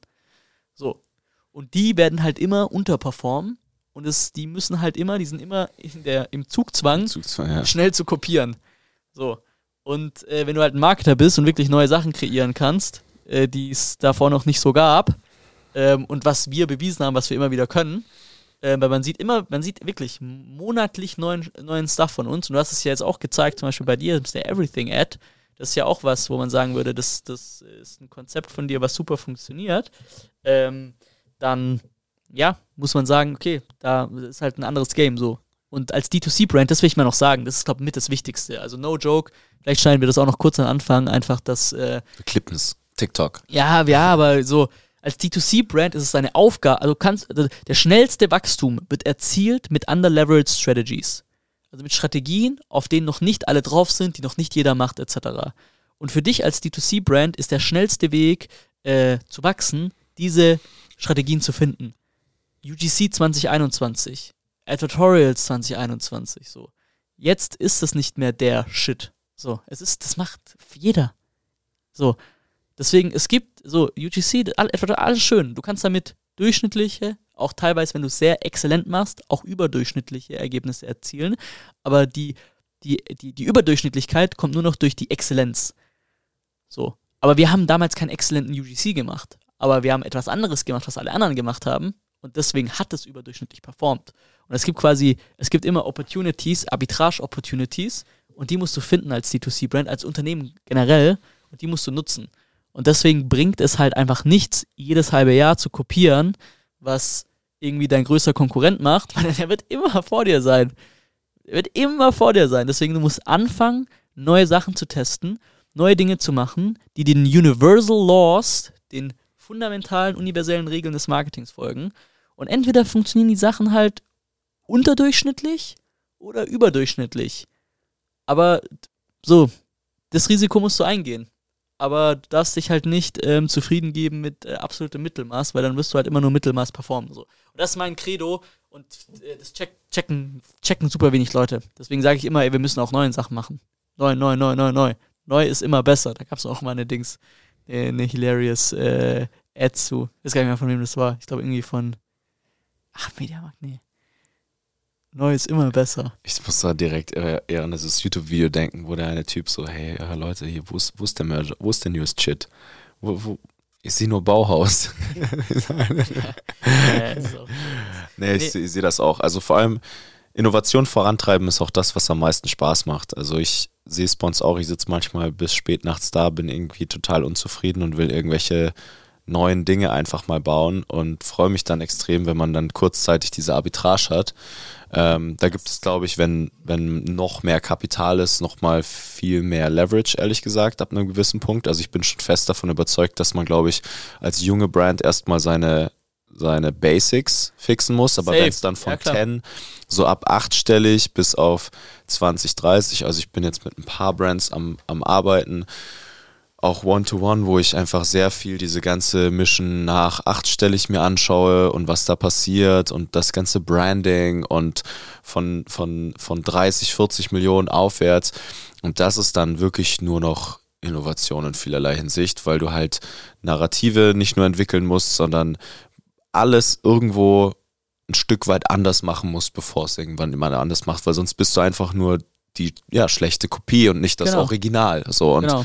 das ist, ähm, das erfordert halt, also in meinen Augen einfach jahrelange Übung. Das Das, ist, ja, äh, das kann auch niemand. das ist ja Das sehr also, schwer. Es gibt vielleicht, genau. keine Ahnung, fünf Leute in Deutschland, wo ich sagen würde, jetzt im D2C-Place oder nicht mal im D2C-Place weniger, die sagen würde, okay, die sind in der Lage, also neue Sachen zu erfinden, Ja. die wieder einen, einen Hebel bringen. Aber ein Snox wäre nicht dort, wo sie heute sind, hätten die nicht 2021 im Performance Marketing auf UGC gesetzt.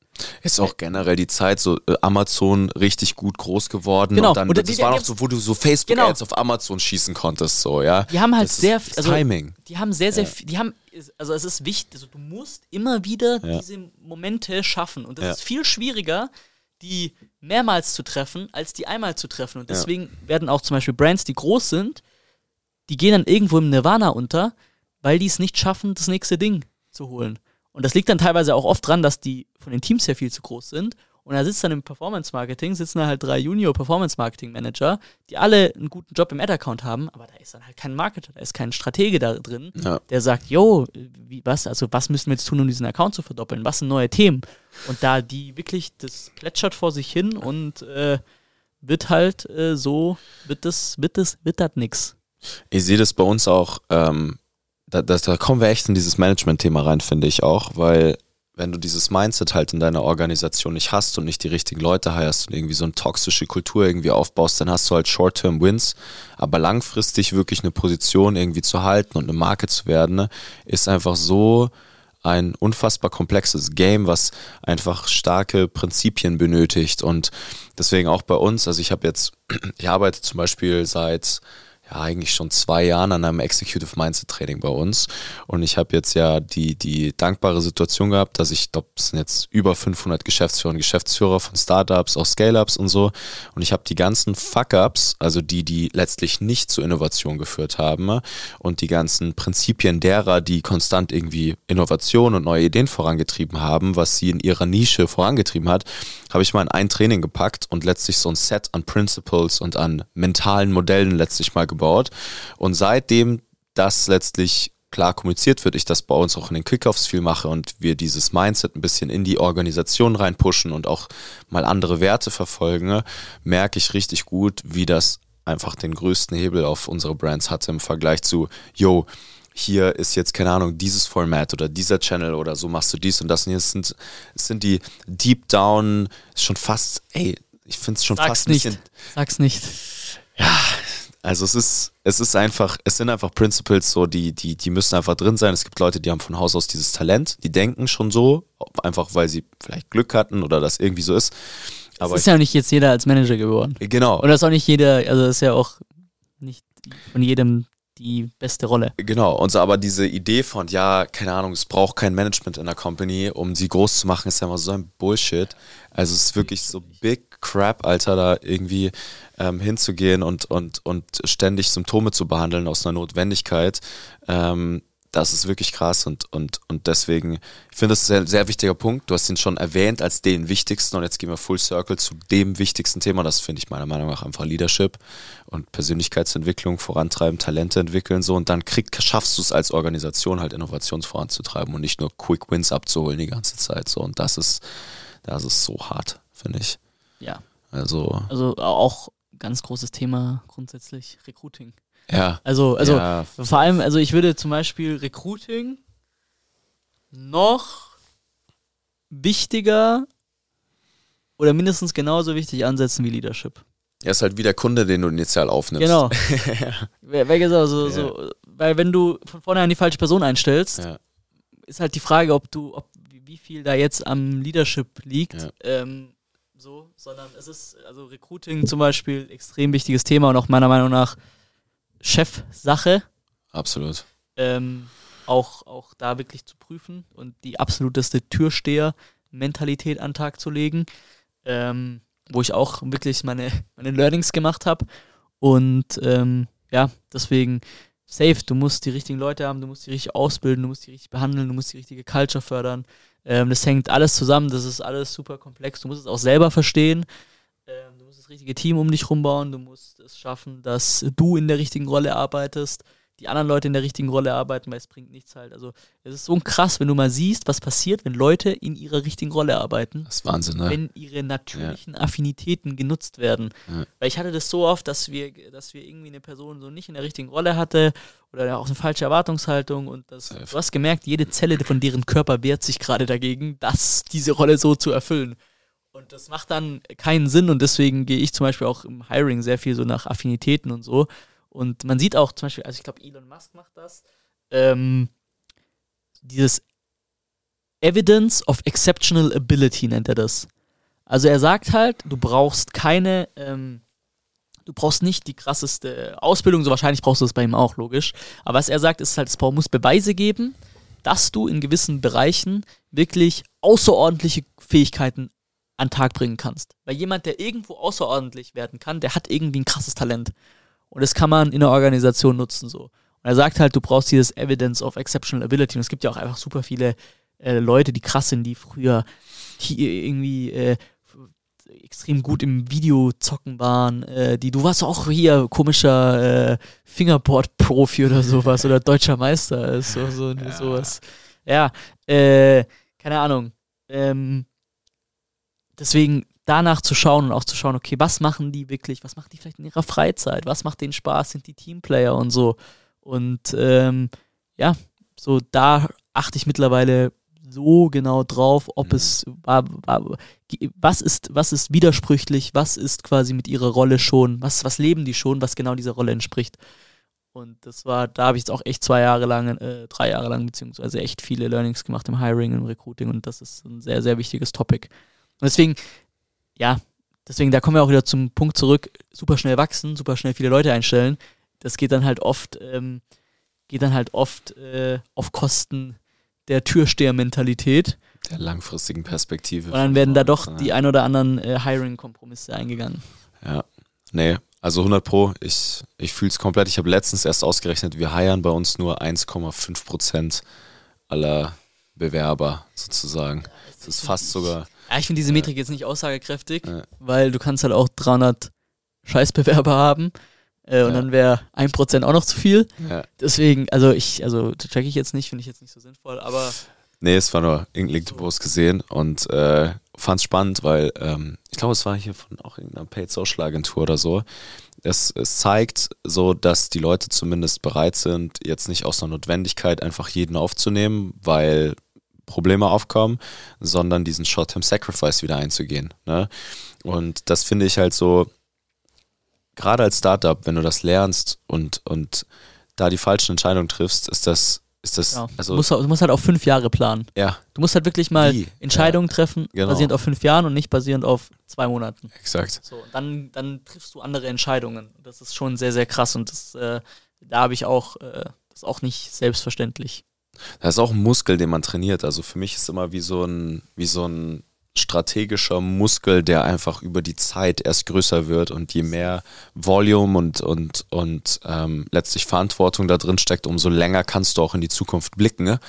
Und äh, ja, also super spannend. Ich, ähm, wir haben auch jetzt hier bei uns jetzt erst letztes Jahr, Ende letzten Jahres, haben wir angefangen, mal so diese ganzen Themen auszuarbeiten hier. Ähm, rund um Werte und was ist eigentlich die DNA dieses Unternehmens und wie setzt sich das zusammen. Und seitdem wir das haben und da ein krasses Alignment alle haben, ähm, können wir uns das auch immer fragen und im Hiring nochmal ganz andere Fragen stellen, so ob das auch wirklich passt. Und wenn du dann die Person in die richtige Rolle setzt, ihre Superpower rausfindest, dann ist das halt so ein kranker ROI. Also die Leute, die wir jetzt hier haben, habe ich immer das Gefühl, dass jeder Einzelne in seiner Stellschraube einfach super gut aufgehoben ist und mega glücklich ist und sich proaktiv reindickt und einfach das Potenzial hat, sich weiterzuentwickeln. Und erst seit das richtig da ist und zwei, drei Leute nochmal bereinigt sozusagen wurden, die ich am Anfang, wo ich diesen Skill einfach noch nicht hatte, merke ich, dass hier so dieses Momentum, von dem wir zu Beginn gesprochen haben, so richtig, richtig eintritt. Und äh, ja, ich kann es mir selber noch nicht erklären. Ich habe selber, glaube ich, noch nicht genug Erfahrung, dass ich sage, dass ich das in klare Worte fassen kann. Aber das ist so die, die Königsdisziplin. Wenn du gutes Timing hast und die richtigen Leute um dich rum, hast du halt einfach gewonnen. So. Ja, ja, und das wird halt, also je größer die Organisation ist, desto, also das, ja. die Komplexität wächst ja exponentiell. Ja, total. Und das ist auch für mich so, wo ich sage, Alter, so Leute, Manager, die so mehrere Firmen aufgebaut haben. Milliarden Organisationen. So. Boah, das ist ja wirklich eine Leistung, ja. die, boah, da habe ich so eine, eine, Ehrfurcht schon vor, ja. wie man schaffen kann, dass das da auch alles funktioniert. Das ist wirklich, das ist wirklich krass. Ich bin da schon sehr neugierig. Ich habe ja auch ähm, das Privileg gehabt, mit äh, hier Tim's Dad viel zu arbeiten von, von Yojava. Shoutout an der Stelle. Der hat 20 Jahre lang hier C-Level Leadership und so gemacht. Und ähm, das ist schon, das ist schon wirklich auch sehr aufregend. Also ich finde, wenn man Marketing, Sales, wo ich sagen würde, so sowohl du als auch wir hier, so das hat man dann, irgendwann hat man es dann einfach verstanden, so wie die Mechanisms sind. genau, dann, aber ich will eine Sache sagen. Ja. Das ist voll wichtig jetzt an der Stelle. Mhm. Das hat auch seine vier, fünf Jahre gedauert. Ja. Und das, ja, ja. Das, das, Ding ist, Bei meistens. waren es sieben oder genau, so. Genau, und das Ding ja. ist, du bist da so reingerutscht. Sieben Jahre. Und der große Punkt ist, dieser Erfolg ist ja auch exponentiell. Ja. Bedeutet, du hast viel weniger Zeit, Leadership zu checken, als sich in dein erstes Gebiet einzuarbeiten. So. Ja. So, hast du viel weniger Zeit. Bedeutet, du hast sieben Jahre gebraucht, um Marketing und Sales zu checken. Dann kam Erfolg und dann musstest du auf einmal Leadership checken. Von heute auf morgen. Von heute auf morgen. Ja. Genau. Ja. Das, der, das ist, was das mich ist so. Brainfuck, ja. Genau, was mich so, wo ich so drüber nachgedacht habe, alter Ja. Fuck. Weil, äh, Kleine Identitätskrise erstmal. das ist das ist schon wild, das zu realisieren. Ähm, und das wird dann ja exponentiell. Ja. Bedeutet, äh, du musst eine Sache viel, viel schneller lernen. Und wenn du dich da nicht voll reinlehnst, dann machst du halt auch Fehler. Ja, total. Also extrem spannendes Thema und dann Long-Term Breakpoint. So, ich, ich sehe das auch so krass oft, ähm, wie, also es gibt sehr viele, die ich kennenlernen durfte, die ihre, ihre ersten zwei, drei, vier, lass es acht Millionen, äh, acht Millionen sage ich schon, zehn, ersten zehnstelligen Umsatz gemacht haben aus einem Antrieb heraus, der sehr ungesund ist. Also, dass du hingehst und sagst, ey, ich habe jetzt hier einen ne, Drive, ja, der kommt, weil ich, keine Ahnung, irgendein Traumata aus der Kindheit mitgenommen habe und dann auf einmal ballerst du da durch, baust da die Company auf, richtig geil, ziehst auch entsprechend Leute an und dann bist du an der Stelle so und dann ist die Frage, okay, in what now? Und dann müssen die sich einmal komplett demontieren, wieder neu zusammenbauen und die Identity insofern shiften, dass sie, ich mein Ego geht nie ganz weg, aber es gibt Leute, die bauen sich dann so kranke Modelle um das Ego rum und sich das rechtfertigen und blie und bla und blub, ne? Obwohl du einfach nur die Awareness brauchst, letztlich zu sehen, wann du wie getriggert bist und in der Lage zu sein, dann diese lauten Gedanken abzuschalten, um eine gute Führungskraft zu sein, die wertschätzend ist, die empathisch ist, die versteht, was um einen herum passiert. So und das, diesen Pain, diese, diesen Stress, da, da laufen die wenigsten durch, finde ich. Also das ist nochmal dieses, es muss nicht nur schnell, sondern es ist auch hart und es ist extrem schmerzhaft. Und du wirst einfach auf gut Deutsch richtig rangenommen, nochmal von dir selbst so. Und das letztlich mal zu sagen, okay, ich habe jetzt drei Jahre, vier Jahre das gemacht und jetzt nochmal diesen Pain, obwohl ich eigentlich gedacht habe, ich kann mich jetzt endlich aus dem operativen Tagesgeschäft rausnehmen. That's the, that's the difference zwischen, habe ich jetzt ein richtig exitfähiges Unternehmen mit einem funktionierenden Team, Sales und Marketing ist in-house, ähm, weitestgehend, ähm, Geschäftsführer ist nicht mehr absolut versus nicht so. Und das, das, das ist der Big Breakpoint, finde ich in meinen Augen. Ne? Ja, keine Ahnung, du hast jetzt sehr viele Themen angeschnitten, äh, wo ich mir jetzt nicht rausnehmen würde mit meinen 24 Jahren Lebenserfahrung. das ist auch was, was ich gelernt habe. Lebenserfahrung macht schon viel aus. Also es ja. hat schon auch einen Grund, warum sehr viele Leute in hohen Managementpositionen nicht fucking 25 oder 30 sind, ja. sondern einfach schon echt viel erlebt ja. haben. Es, so Lebenserfahrung ist ja. Lebenserfahrung ist schon ein Ding und ich also so hast so ein paar Sachen angeschnitten, wo ich jetzt echt wenig beizutragen kann, äh, fairerweise, weil ich da einfach ja hey fair. Hab. Also es ist auch zeugt von Selbstbewusstsein und Selbstreflexion, dass du, dass du da jetzt da sitzt und das sagst. Es gilt für mich dasselbe. Ich würde sagen, gut, jetzt habe ich noch vier Jahre irgendwie mehr Zeit gehabt, mich mit den Themen auseinanderzusetzen, aber es ist trotzdem immer noch absolut in Kinderschuhen. Wenn ich, keine Ahnung, den Standard, den Christian hat, was einen guten Manager angeht und wie ich sehe, wie die intern sozusagen mit den Führungskräften umgehen und wann das dann erstmal gut ist, so das ist schon noch eine ganze Weile hin, ehrlich gesagt. Aber ja, highly interesting. Also ich glaube, muss mal, wenn du jemanden kennst oder wenn jemand zuhört, der richtig Management-Erfahrung hat, dann äh, ich lade herzlich hier in diese Couch ein, ähm, um mich belehren zu lassen und äh, zu erfahren, wie es ist, wenn man wirklich mal Geld verdient. Nein. Ja. Nein, auf jeden Fall ähm, sehr, sehr spannendes Thema. Was haben wir noch auf der Agenda? Was haben wir noch auf der Agenda? Ähm, ich habe hier so meine Notes, ehrlich gesagt, nebenbei. Bevor wir losgelegt sind, sind wir noch rein. Noch Inhouse versus Agentur. Haben wir schon so ein bisschen angeschnitten. Haben wir ein bisschen ich glaub, angeschnitten. Äh, ja, ist es, ist es auch so eine Diskussion, die äh, super kontextlos in den meisten Fällen ist, weil weder das eine noch das andere ist das Ultimatum sinnvoll ist. Äh, letztendlich äh, können wir diese Diskussion abkürzen. Ja, es macht Sinn, äh, ab einem gewissen Thema äh, ein Team aufzubauen. Ja. Ähm, es ist deutlich schwerer, als äh, man denkt, oder ähm, es ist, also ich habe es in den seltensten Fällen gesehen, äh, dass jetzt ein Inhouse-Team irgendwie, keine Ahnung, outperformed hat. Genau, uns outperformed Nur. hat oder so. Ähm, aber natürlich macht es Sinn, da Ressourcen aufzubauen, wenn es gerade ein Fokus ist. Ansonsten ähm, macht es keinen Sinn. Man sollte immer eigentlich mit einem externen Partner arbeiten, äh, grundsätzlich, weil man einfach auch betriebsblind wird. Ähm, man muss ein Setup finden, das für einen selber funktioniert. Ähm, genau. Was ich gelernt habe, ist, dass Inhouse-Teams sind gut für Maintenance. Ähm, also für so einfach Dinge, die schon wo es etablierte Systeme gibt, etablierte Prozesse in einem Unternehmen. Ähm, aber ich habe auch die Erfahrung gemacht, dass Inhouse-Teams oft einfach nicht die Spezialisierung haben oder nicht genug Accounts einsehen, nicht genug äh, einfach äh, Erfahrung auch haben, ähm, um zum Beispiel neue Sachen zu knacken. Deswegen sind sie ja bei uns. Genau, deswegen sind sie bei euch.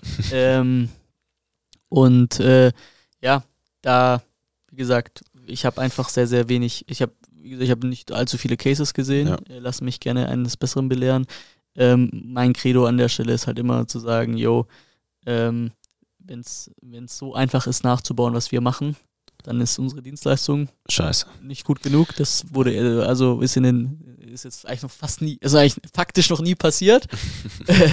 Deswegen äh, bin ich da, bin ich da also als Agentur sehr entspannt. Aber natürlich muss man auch sagen, die Realität vieler, ähm, die Realität vieler E-Com-Brands ähm, ist es einfach, dass sie auch von schlechteren Agenturen betreut werden, die nicht gute Ergebnisse liefern. Und da kann es dann schon sinnvoll sein, ähm, mal einfach auch mal auf ein anderes Pferd zu setzen und zu sagen, okay, vielleicht baut man mal Kompetenz in-house auf. Was aber auch nicht unbedingt heißt, dass es funktioniert. Also ich habe jetzt auch schon sehr viele Stories gehört, wo es hieß, jo, ist halt doch nicht so einfach. Ähm, ist, ist also, wo es so, ja, du musst ja auch die Leute dann führen, etc. Exakt. Ähm, Deswegen, ich glaube, es ist ein sehr, ein sehr, äh, ist eine Frage, welcher Zeitpunkt, was kann der Founder, Geschäftsführer, ähm, was ist die Agentur, was ist das Setup, funktioniert das? Das sind super viele Fragen, die man beantworten muss. Und dann kann man sagen, okay, was macht mehr Sinn? Ähm, ich glaube, da würden wir uns drauf einigen, oder? Total, also es gibt auch gibt einfach sinnvolle Ein- und Ausstiegspunkte. Ähm, ich werde jetzt dann nochmal einen dicken Report rausbringen, by the way, zum Thema Inhouse Schrägstrich Agency. Und ich bin jetzt so in der Arbeit an diesem Report auch zu dem finalen Entschluss gekommen, dass ähm, beides in Situationen super sinnvoll ist, beides alleine gar nicht sinnvoll ist. Ähm, und das äh, ist tatsächlich, glaube ich, letztlich die, die, das, das Ende der Geschichte.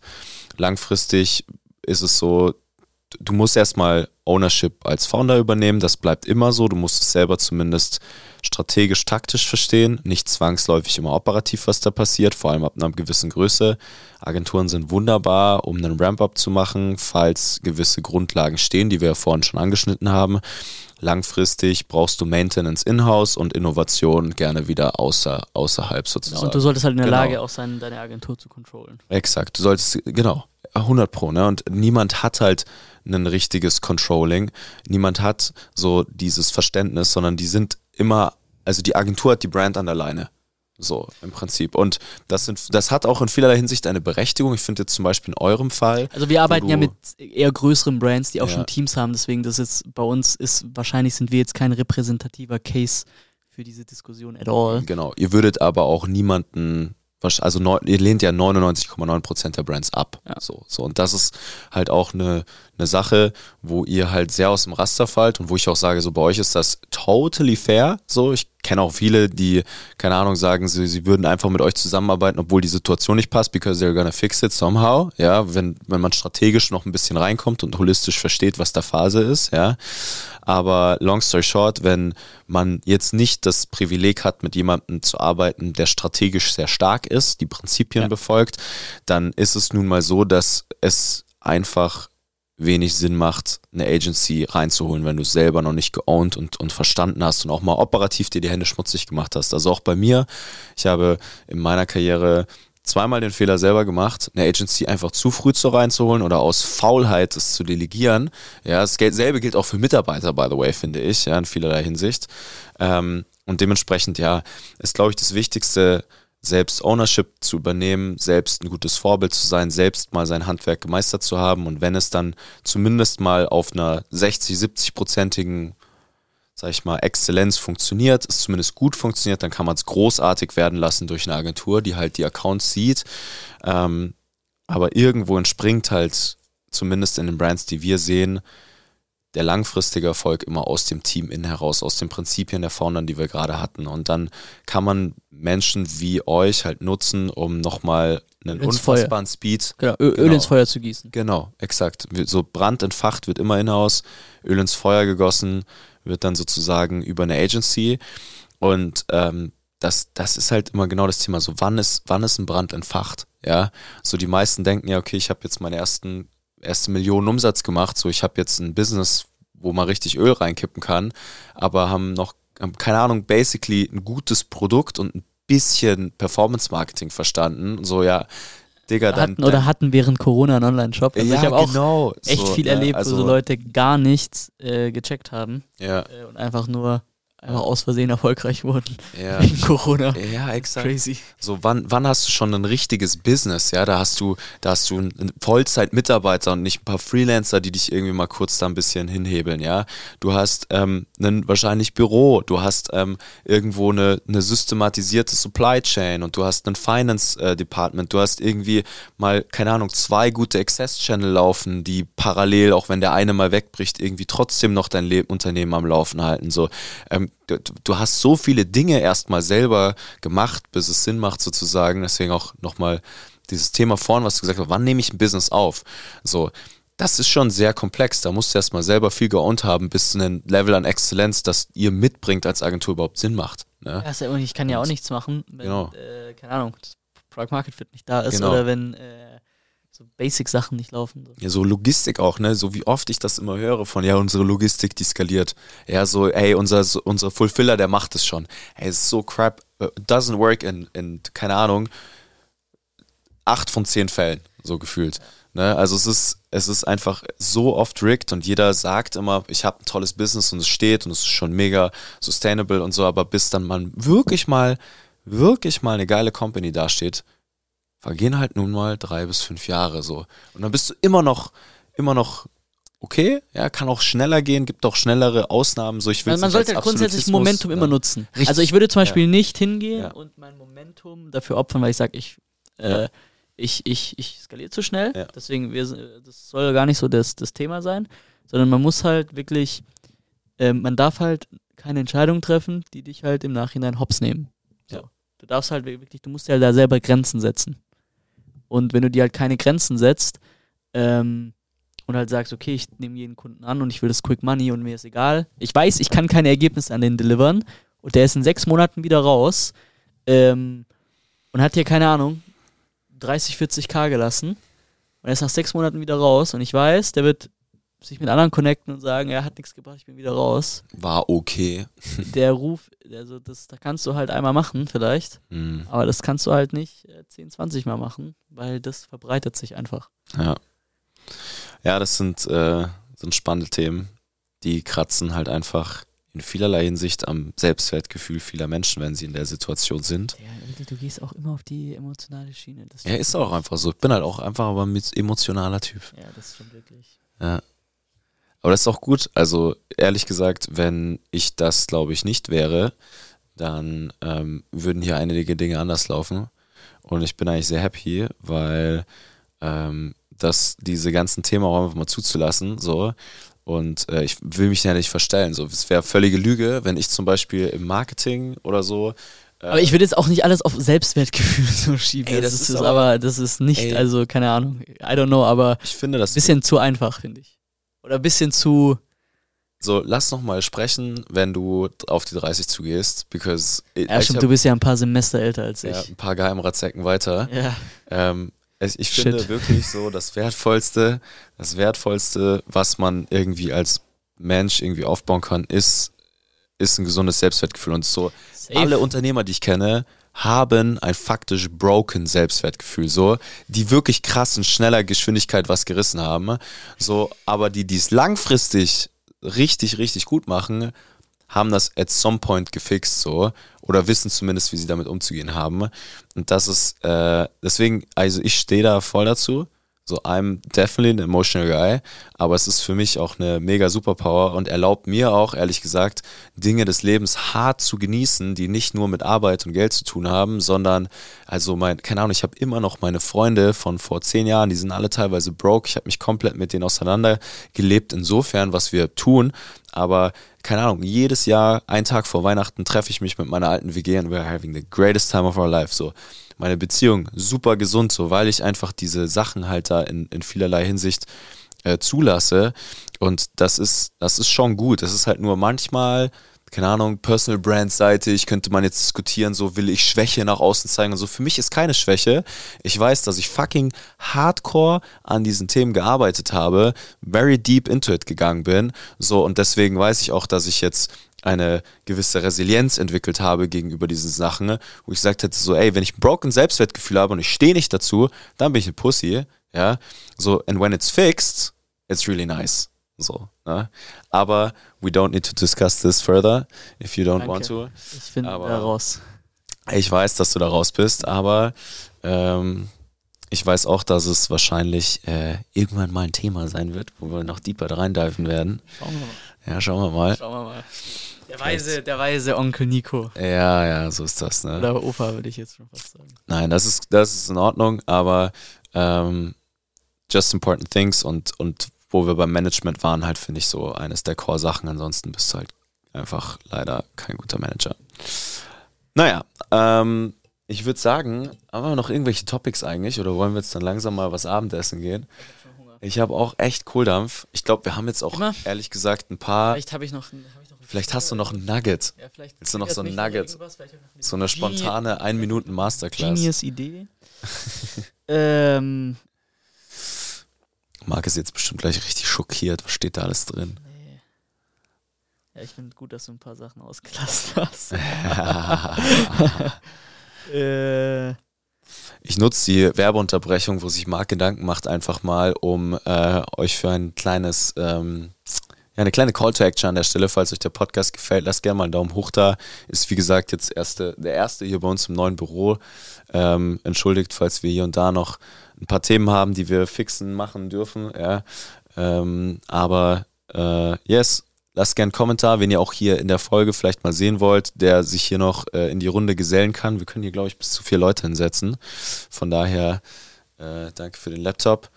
Ähm, genau, wäre das mega. Ansonsten, Marc, hast du noch ein Nugget? Ist dir noch was eingefallen? nee, ähm, aber ich muss ehrlicherweise sagen, ähm, sehr, sehr gute Themen. Wir haben teilweise Themen angerissen. Ich hoffe, wir haben nicht zu viel so gelabert und abgeschweift, weil wir hatten einiges so ein bisschen segmentiert beantwortet, ähm, wo man so ein bisschen selber sich die Puzzleteile nochmal zusammenrücken muss. Safe. Ähm, aber gebt gerne mal Feedback zu dem Podcast, auch von der Länge her.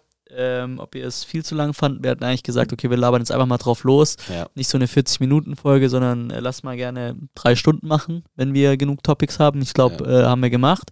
Gebt gerne mal Feedback. Ansonsten folgt mir auf LinkedIn. äh, bucht euch eine kostenlose Demo bei Erst, Tracify. erst bei mir buchen, bitte. Bucht euch eine kostenlose Demo bei Tracify. Wir, äh, checkt mal AI Attribution aus. Ist ein, riesen, ist ein riesen Game Changer. Und äh, ansonsten, ähm, ja, macht einfach äh, gute Arbeit und macht geiles Marketing und äh, ja, der Rest äh, wird sich zeigen. Geile Folge. Dann Danke dir. Gibt's jetzt mal was zum Schmackofatzen. Danke, Marc, dass du da warst. Wir machen Follow-up-Folge dann, wenn du auch Geheimratsecken bekommst, wie ich. Boah, aber hoffentlich erst in 100 Jahren. In 100 Jahren. In 100 Jahren. Ja, vielleicht manchmal noch einen Flug nach. Wir machen äh, die Update-Folge, ähm, wenn wir mal gemeinsam uns AI-Attribution angeschaut haben. Das können wir machen. eurer größeren Safe. Brands und schauen uns mal an. Und optimiert ihr mal da und dann wirst du sehen, ach, scheiße, Alter. Hätte oh. ich jetzt doch mal hier mehr auf den Markt gehört. Aber das ist immer so. Ähm, und mit den Worten verabschieden wir uns äh, und viele Grüße. Ciao, ciao. Eingehauen. Ciao, ciao.